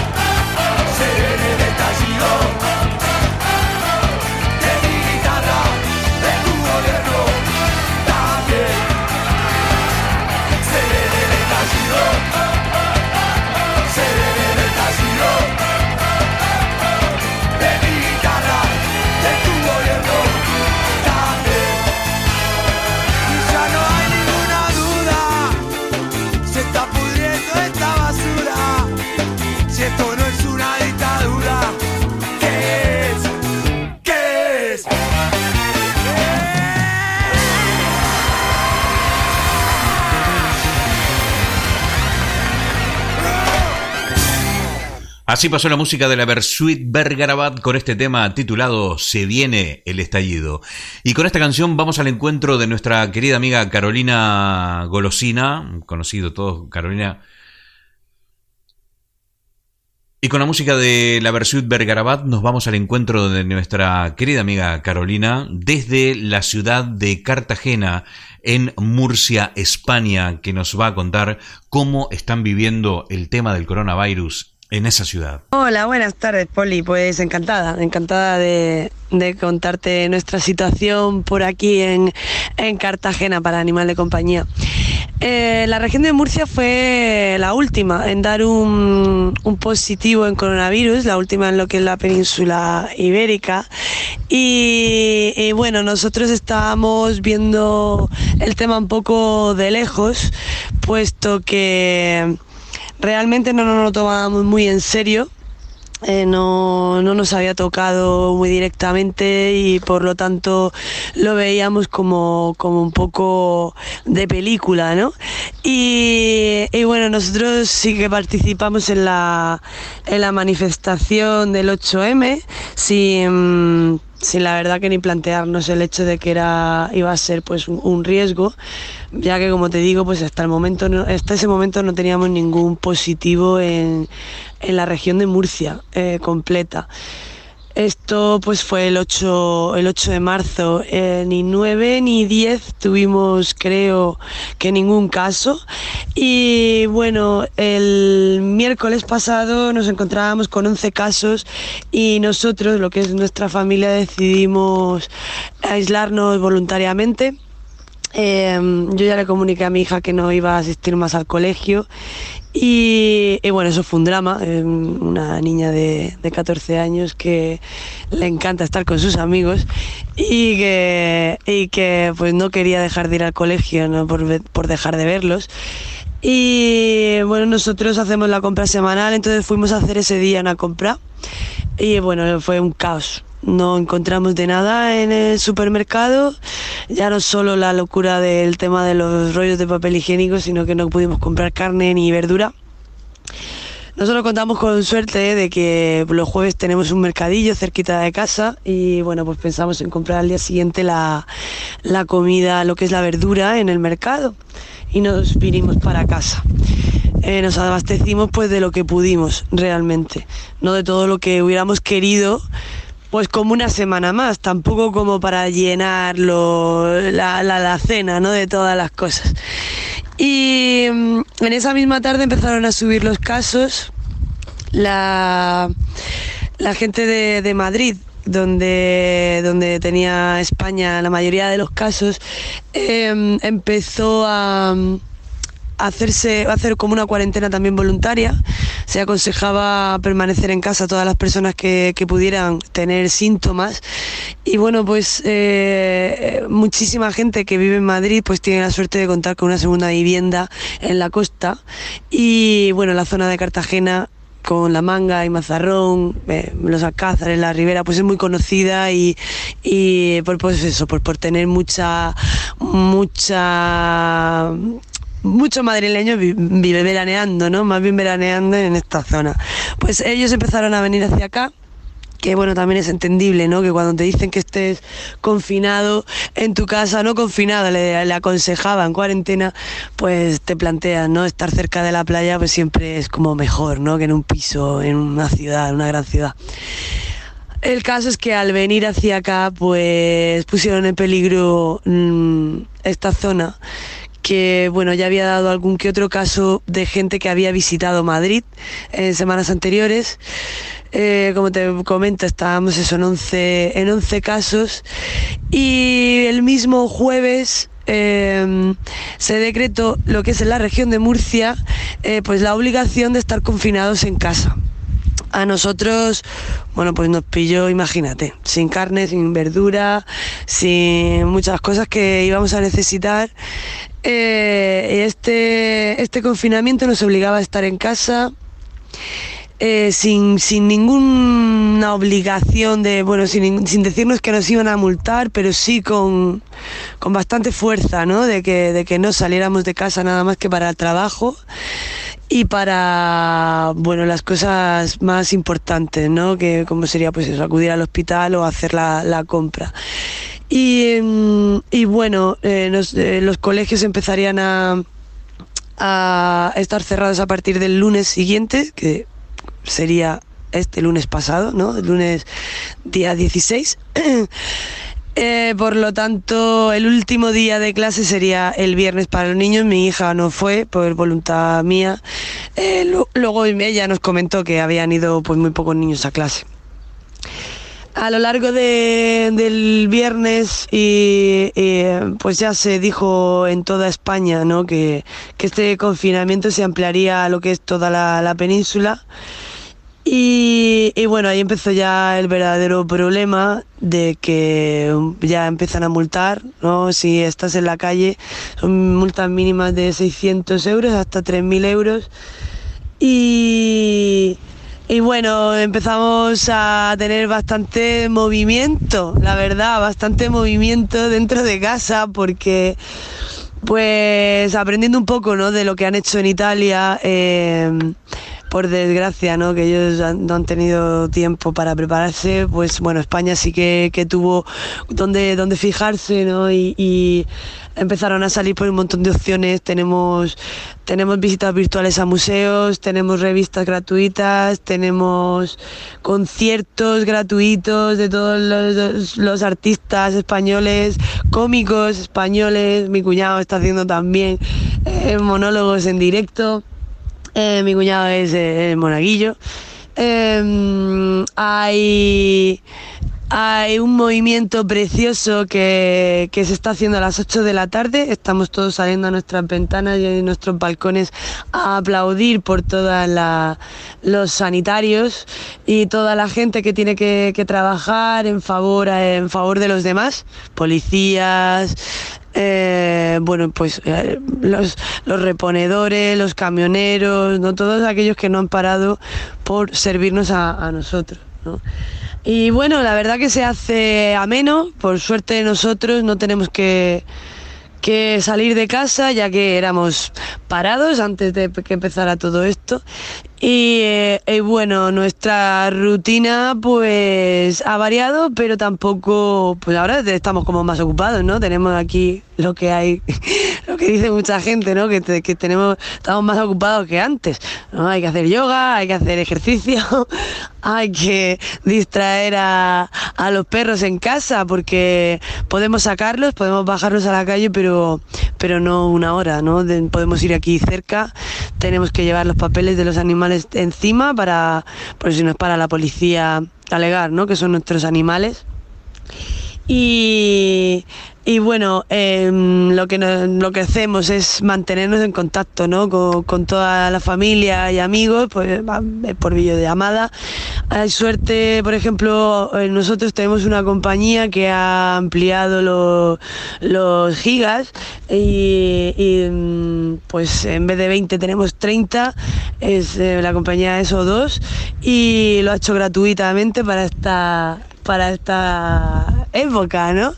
Y, bueno, yo personalmente pues estoy muy pendiente de mi padre y de mi madre que están cada uno en una casa, solos, son personas muy mayores que, están en, el mayor, eh, en el índice de riesgo.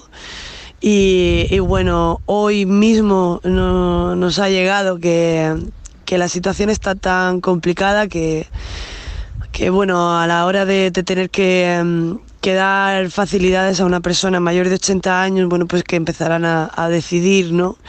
Es triste, soy muy triste porque, bueno, pues esas personas, aunque tengan ya 80 años, también tienen su derecho a, vivir, pero es que realmente España se encuentra en un punto en el que... em, el, porcentaje de infectados es muy alto en comparación con China. Vamos más rápido que ellos. Ellos han estado tres meses con este problema, nosotros llevamos un mes y, ayer mismo lo calculábamos, ¿no? Por un poco de, diversión también, de hacer números y no volvernos locos. Y eh, hablábamos de que estábamos en, infectados, era como un 0,03 eh, de la población china y España era un 0,05. Y eh, si no me equivoco, digo con las cifras de ayer, las de hoy han variado bastante porque ayer lo hacíamos en base a, creo que eran 12.000 infectados en, en España y hoy, hoy rozamos, los rozamos ya los 14.000. Eh, em, el índice de mortalidad también es más alto aquí en España. Y, bueno, seguimos, seguimos barajando que so- solo lo que son la, la, mortal- la morbilidad, morbilidad es eh, solo en personas mayores. Mm, los niños que están infectados en, en, es- en España no, no están ingresados en UCI. Y, y bueno, ahora mismo en Cartagena contamos con, creo que esta mañana con 100 145 casos. Y, mm, y todavía, todavía no son casos eh, que es de infecciones que se hayan hecho de una otra persona aquí en Murcia. por lo que nos están diciendo, ¿vale? Tampoco te sé decir si estos datos son, son reales, porque, bueno, como sabemos, no parece que mucha de la información se nos oculta, ¿no? Entonces, eh, parece ser que, que los infectados que está teniendo la región de, de Murcia, pues son todas aquellas personas que han tenido contacto con otras comunidades autónomas o, bueno, u otras, otros países. Entonces, nada, nosotros seguimos, seguimos confinados. Para nosotros este sería nuestro día 7. Hoy he salido a comprar y me he encontrado con un caos eh, increíble. Eh, se me había dicho que había policía en la puerta de los supermercados, que solo se dejaba entrar cuando cuando eh, había menos de 20 personas dentro y entonces entraban hasta cubrir las 20 como plazas, ¿no? Por supermercado, pero no ha sido así. Yo he entrado sin mascarilla porque no tengo, no me dio tiempo a comprar, ya no quedan, obviamente. Y, y bueno, he pasado realmente miedo. El tema de la agorafobia empieza a apoderarnos y mm, la verdad que no lo he pasado bien. Había de todo, absolutamente de todo. No he tenido problema en encontrar nada. eh, lo que es yo creo que la, la fiebre por comprar y abastecer, eso sí que se ha controlado. Y, mm, y había hasta pescado fresco, no, no, o sea, no, no, había, no ha habido problema de comprar nada. Es verdad que yo con el nervio he comprado mal, muy mal. Y he comprado cosa que no debería haber comprado, pero bueno, yo creo que me lo permito y tenemos como para otras dos semanas para comprar, para comer. Y, y bueno, eh, nosotros nos distraemos los unos con los otros. Aquí este, entre los tres pues jugamos a muchos juegos de mesa. Tenemos la suerte de contar con David, que es un animador por excelencia y, y nos distrae a todas horas. Tenemos bastantes animales y también nos tienen distraídos porque se nos escapan, no podemos salir a por ellos. Es un poco locura dentro de, dentro de este silencio, ¿no? Que, que ahora mismo estoy en una terraza en el centro de la ciudad y no sé si se puede apreciar el, el silencio que hay. Porque se oye algún, alguna gaviota, porque vivo, vivo muy cerquita del mar, algún perro y el viento que nos acompaña hoy. Y ya está. Y, y poco más, Poli. Por ahora, eh, con, con- mucho ánimo, eh, con mucha fuerza para afrontar las semanas que, que se nos vienen encima, porque ya nos han dicho que no solo van a ser dos, que, que van a ampliarlo indefinidamente. La- las operaciones están todas canceladas. Yo entraba dentro dentro de ese grupo, ¿no? Donde, donde nos han cancelado las operaciones que eran bastante importantes, ¿no? Cada uno en su, en su grado. Y, bueno, lo único que nos toca es echar mano de esa resiliencia, ¿no? Que, que debemos tener todos.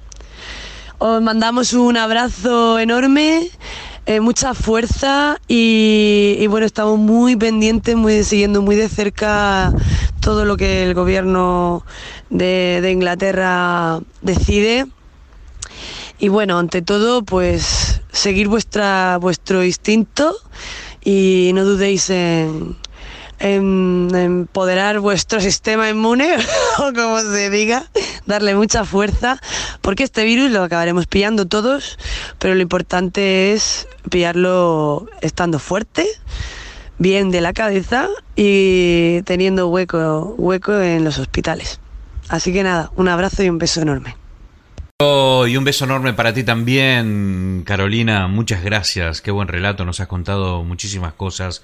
Eh, Carolina vive en Cartagena, en la región de Murcia, el último sitio donde se han visto eh, positivos, ¿no? Y, ella nos está contando cómo, cómo hace para llevar el día a día eh, encerrada en casa.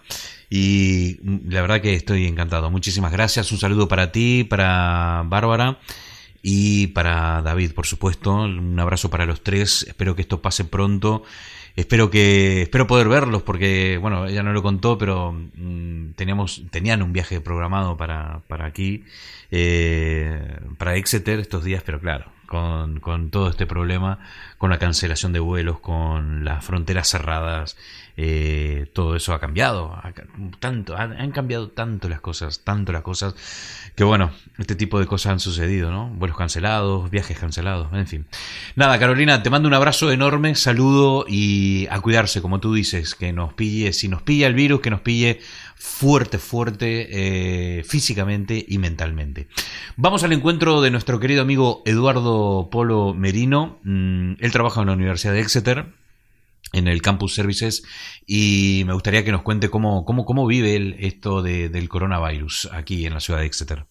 Hola Poli, mira, em, un saludo primero y te cuento. em, eh, yo por mi trabajo pues no puedo quedarme en casa porque trabajo en la universidad, en el departamento de limpieza como supervisor y mm, como sabes, y pues claro, nosotros tenemos que estar al pie del cañón, como quien dice, limpiando y manteniendo todo, toda el área desinfectada y bueno, eh, intentando que los estudiantes que se están yendo ahora esta semana, pues lo hagan de una forma tranquila y, atendiéndolos.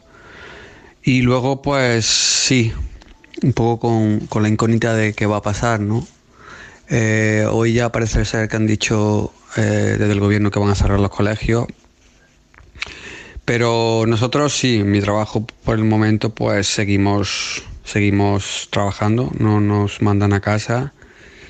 Y mm, ¿cómo lo llevo esto? Pues, pues no sé, un poco aquí sorprendido, ¿no? Porque nos se veía venir, pero también un poco pues también sabiendo que, que- lo que podía llegar, ¿no? Yo como español pues sigo las noticias de España al pie del cañón y, y bueno, viendo cómo ha evolucionado todo por allí pues uno se imagina que, que aquí puede pasar lo mismo. De hecho pues las predicciones dicen que, que pues sí, que llegaremos a tener bastantes casos. Y bueno, pues incertidumbre y intentando pues ser responsable en la medida de lo posible, ¿no? Eh, siguiendo las, las instrucciones de, de higiene, eh, intentando no ir a sitios con mucha gente. Y bueno, yo el fin de semana ya estuve un poco aislado en casa, la verdad. Y, nada, pues un poco pues a la espera a ver cómo surge todo, ¿no? Em, preocupado también ah, por el tema de, de la economía, cómo va- se va a desarrollar todo, ¿no? Porque ya se está viendo en España y en Italia y en, Estados Unidos, en, bueno, en todos los países que están afectados, pues que se está intentando hacer un, un aporte económico, una inyección de dinero a, a, a- a, mm, los más necesitados, ¿no?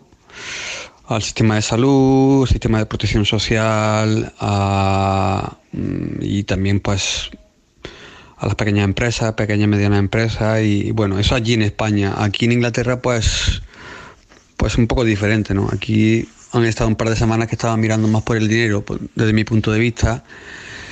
Pero bueno, eh, no sé, un poco de incertidumbre todo.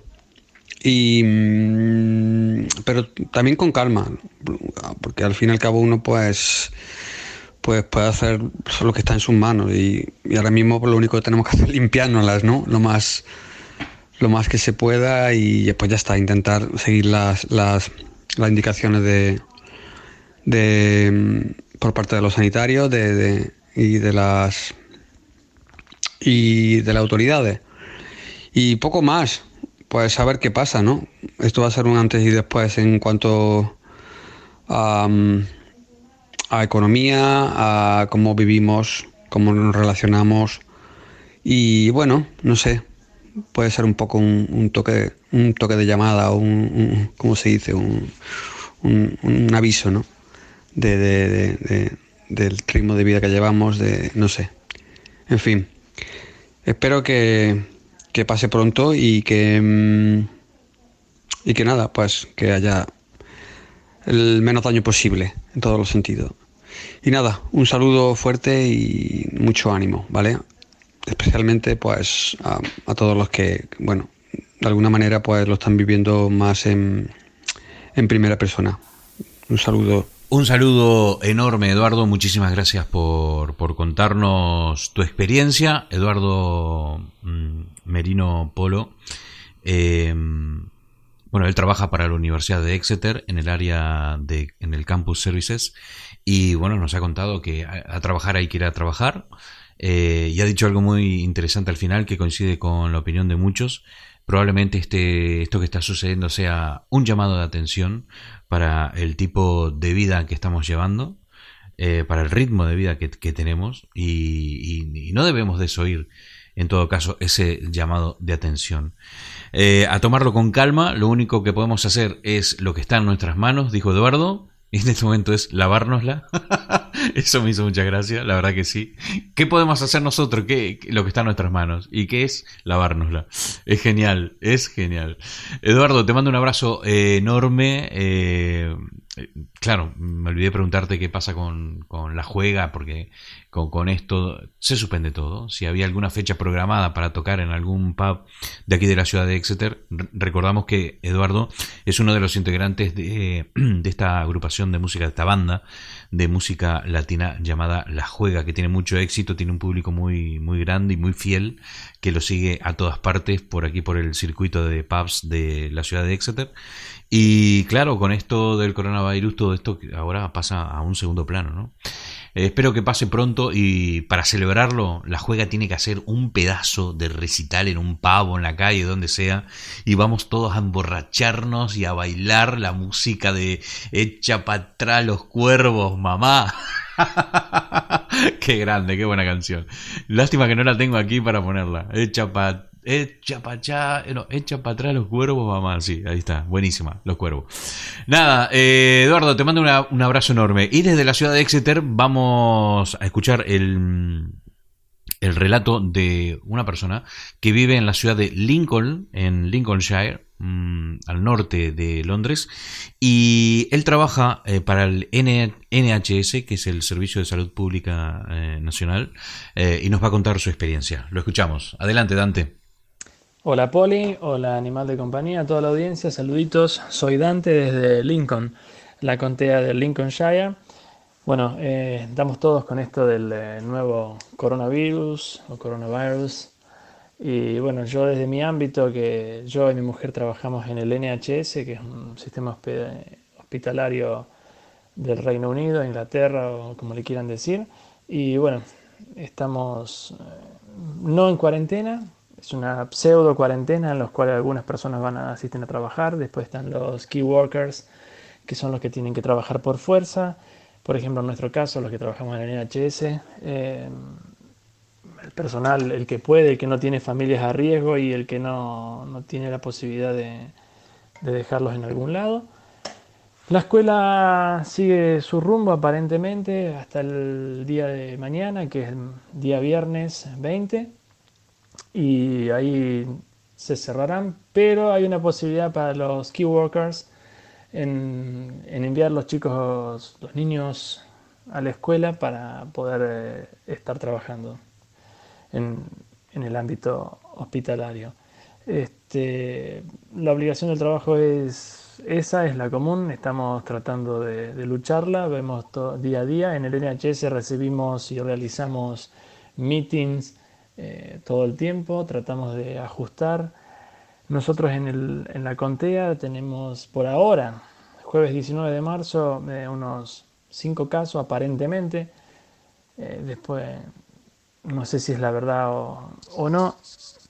Eh, y bueno, este, este es el tema. O sea, mi pensamiento sería que en vez de estar todos luchando afuera y seguir eh, realizando esta contaminación a manera exponencial, estemos todos en casas encerrados eh, por un tiempo, eh, luchándola en pijamas, que creo que es como realizaron otros países eh, y les, les ha ido y les está yendo demasiado bien.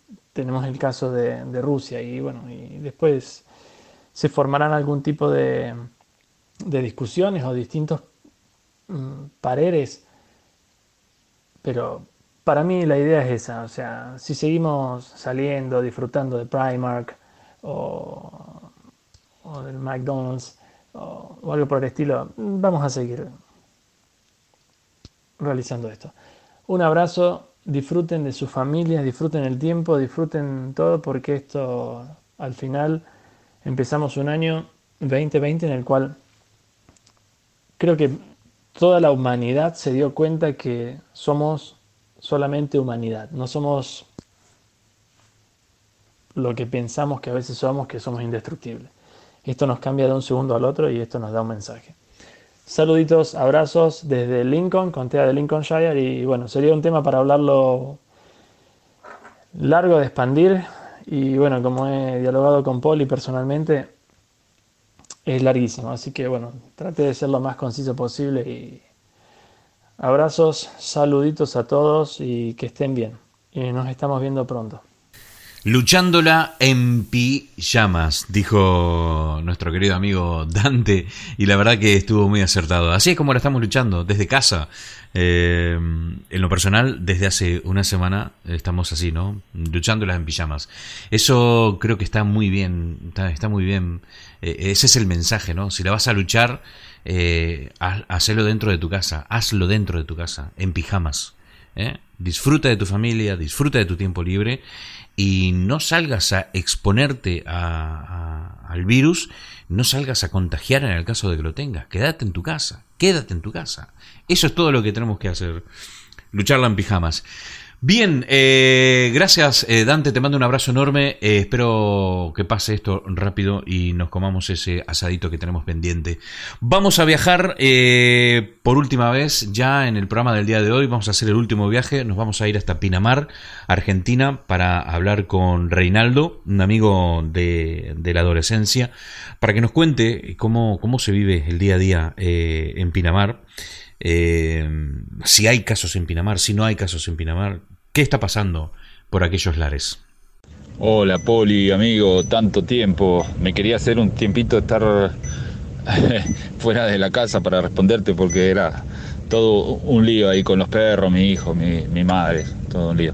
Eh, con respecto al tema de coronavirus aquí, eh, me parece que están, se están haciendo bien las cosas en la medida de lo posible, ¿no? Porque como esto es tan dinámico y tan, tan cambiante de un momento para otro, eh, las medidas que se están tomando acá eh, me parecen adecuadas. Acá estamos todos, va, todos, al menos el que tiene conciencia haciendo cuarentena, ¿viste? Eh, yo no estoy obligado a ir al trabajo, pero bueno, yo trabajo de, manejando un remis. Eh, así que si yo no trabajo no tengo plata. Por lo tanto lo hago. Pero te digo que el trabajo bajó tremendamente. Eh, no anda casi nadie en la calle.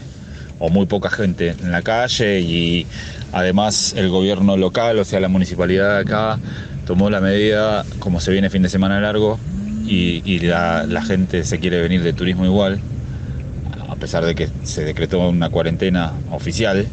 Este, el intendente de acá cerró el ingreso al partido, a algunos ingresos al partido, y además eh, obligó por decreto a, a toda la parte hotelera y gastronómica a estar cerrado. Así que no hay bares, no hay discos, no hay restaurantes, eh, no hay hoteles.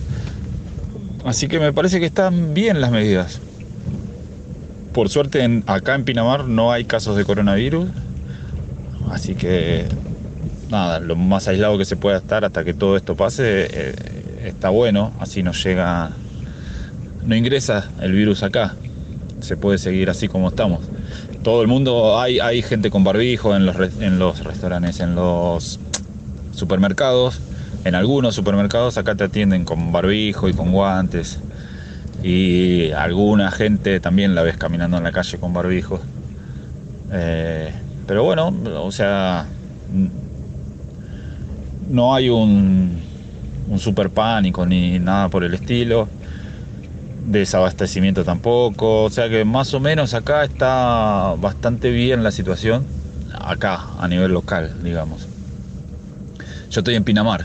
Eh, eso que me preguntaba si yo estaba en Bariloche, en Villa estoy en Pinamar. Estoy en Pinamar desde, desde el diciembre. que volví para aquí. Así que nada, estamos bien.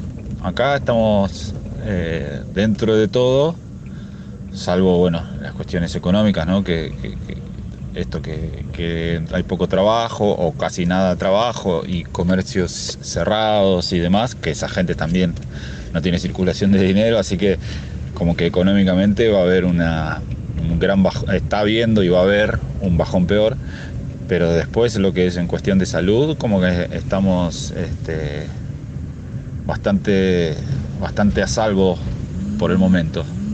Nada, te mando un abrazo enorme, Reinaldo, desde la ciudad de Pinamar, para todas las personas que están escuchando el programa y no conozcan Argentina nunca han estado en Argentina. Pinamar es una ciudad eh, muy bonita, es una ciudad costera eh, del Atlántico.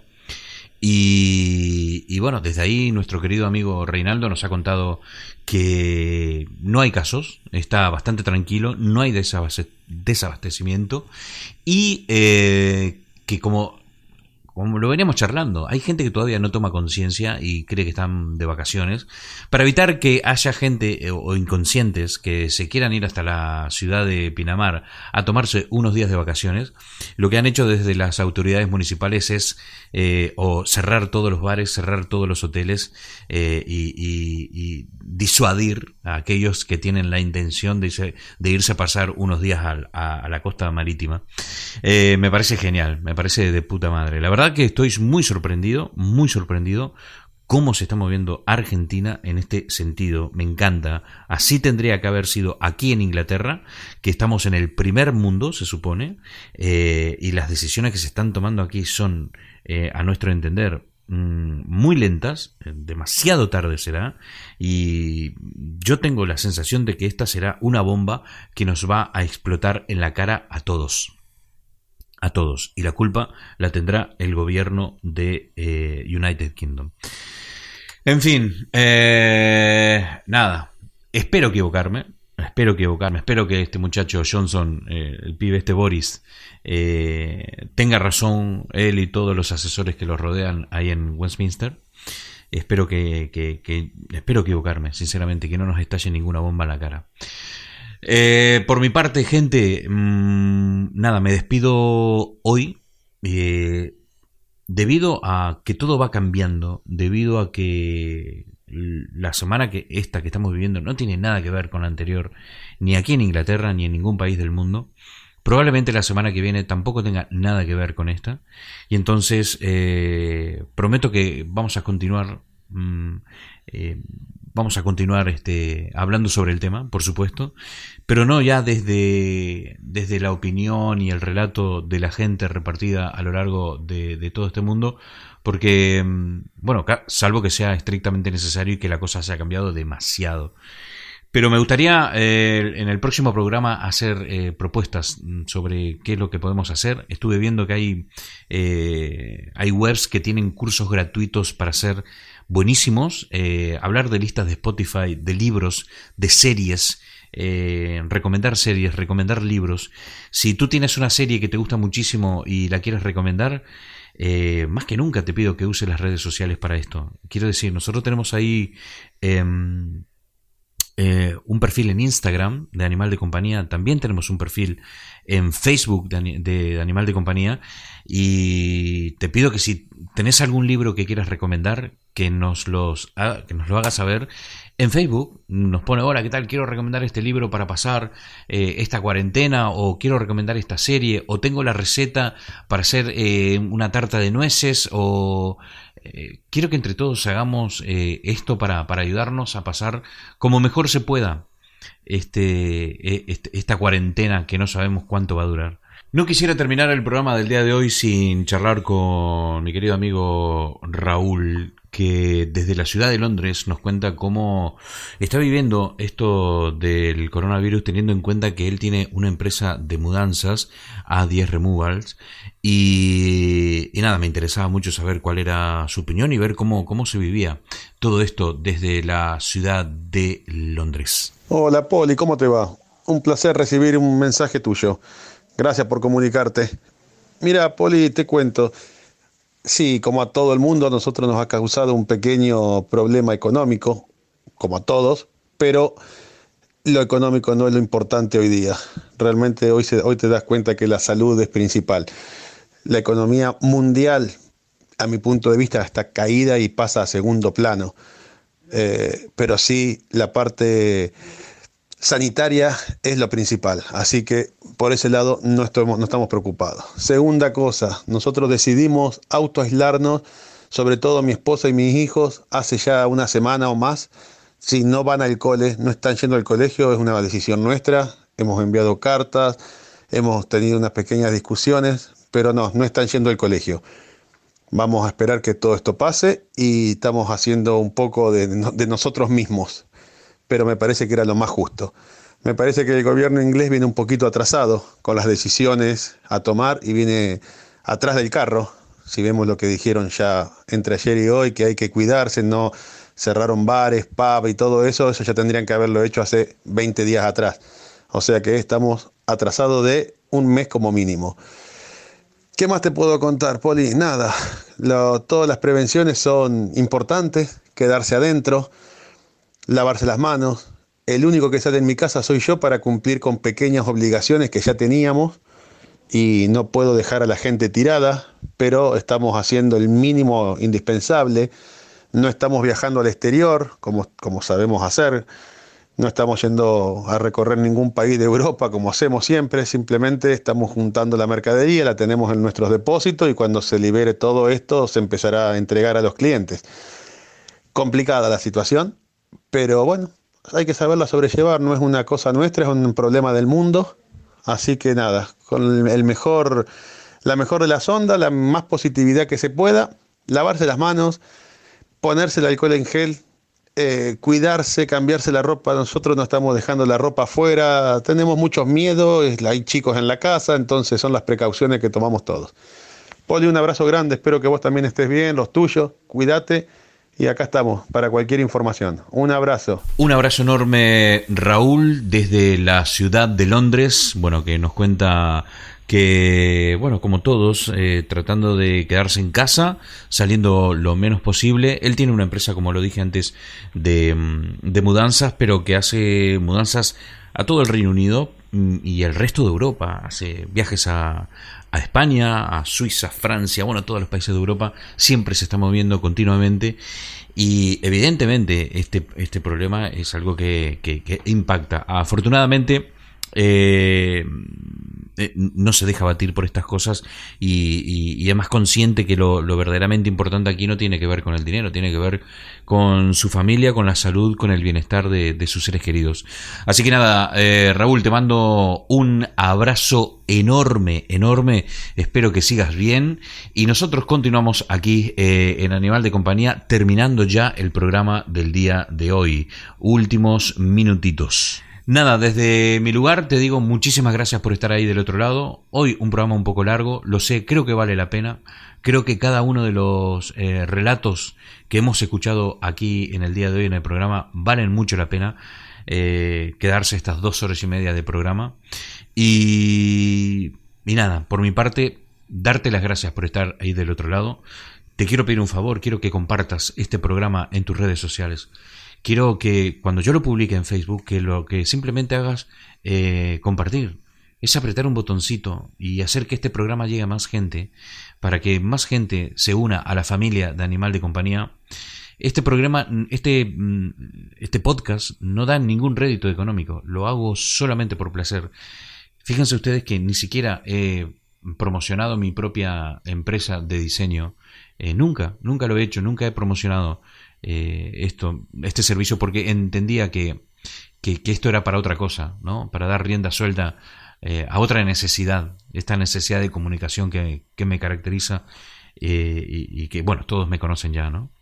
esto no quiere decir que vaya a cambiar, va, a haber muchas cosas que van a cambiar, el mundo está cambiando, pero bueno, de esto no te voy a hablar ahora, te voy a hablar en programas venideros, cuando pase todo esto del coronavirus, y ojalá que sea pronto, Nada, te mando un abrazo enorme. Mi nombre es Poli Flores. Fue un verdadero placer haber estado con todos ustedes. Gracias, mil gracias a todas las personas que se han comunicado con Animal de Compañía desde diferentes partes del mundo, como por ejemplo la isla de Tenerife en Canarias, Dresden, Alemania, la ciudad de Madrid, Newton Abbot, aquí en el sudeste de Inglaterra, en el condado de Devon, La Gomera, Islas Canarias, Salto, República Oriental del Uruguay, de Buenos Aires, de Mendoza, Argentina, de Alabama, Estados Unidos de Norteamérica, de Miami, Estados Unidos de Norteamérica, de Cullompton, aquí en el condado de Devon, de Murcia, eh, esto es en,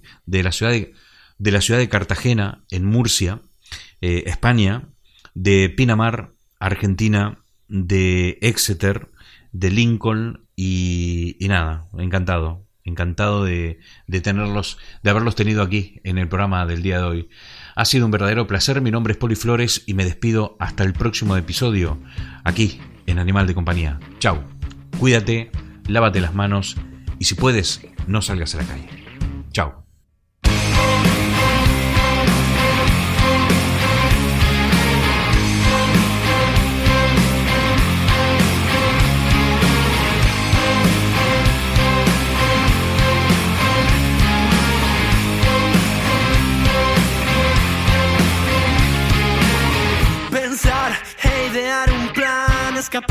De esta ciudad. Nunca pensé que todo se pondría tan mal, alterando un poco la verdad. Quise ser yo mismo, quise ser alguien más, quise descubrir América. Dije cosas que estuvieron de más y a veces no pude decir nada. Creo que estoy perdiendo el control, no tengo reacción, silencié la razón, no quiero desistir, tengo tanto que decir, hay tantas vueltas que quisiera abrir. El mundo se está cayendo a pedazos.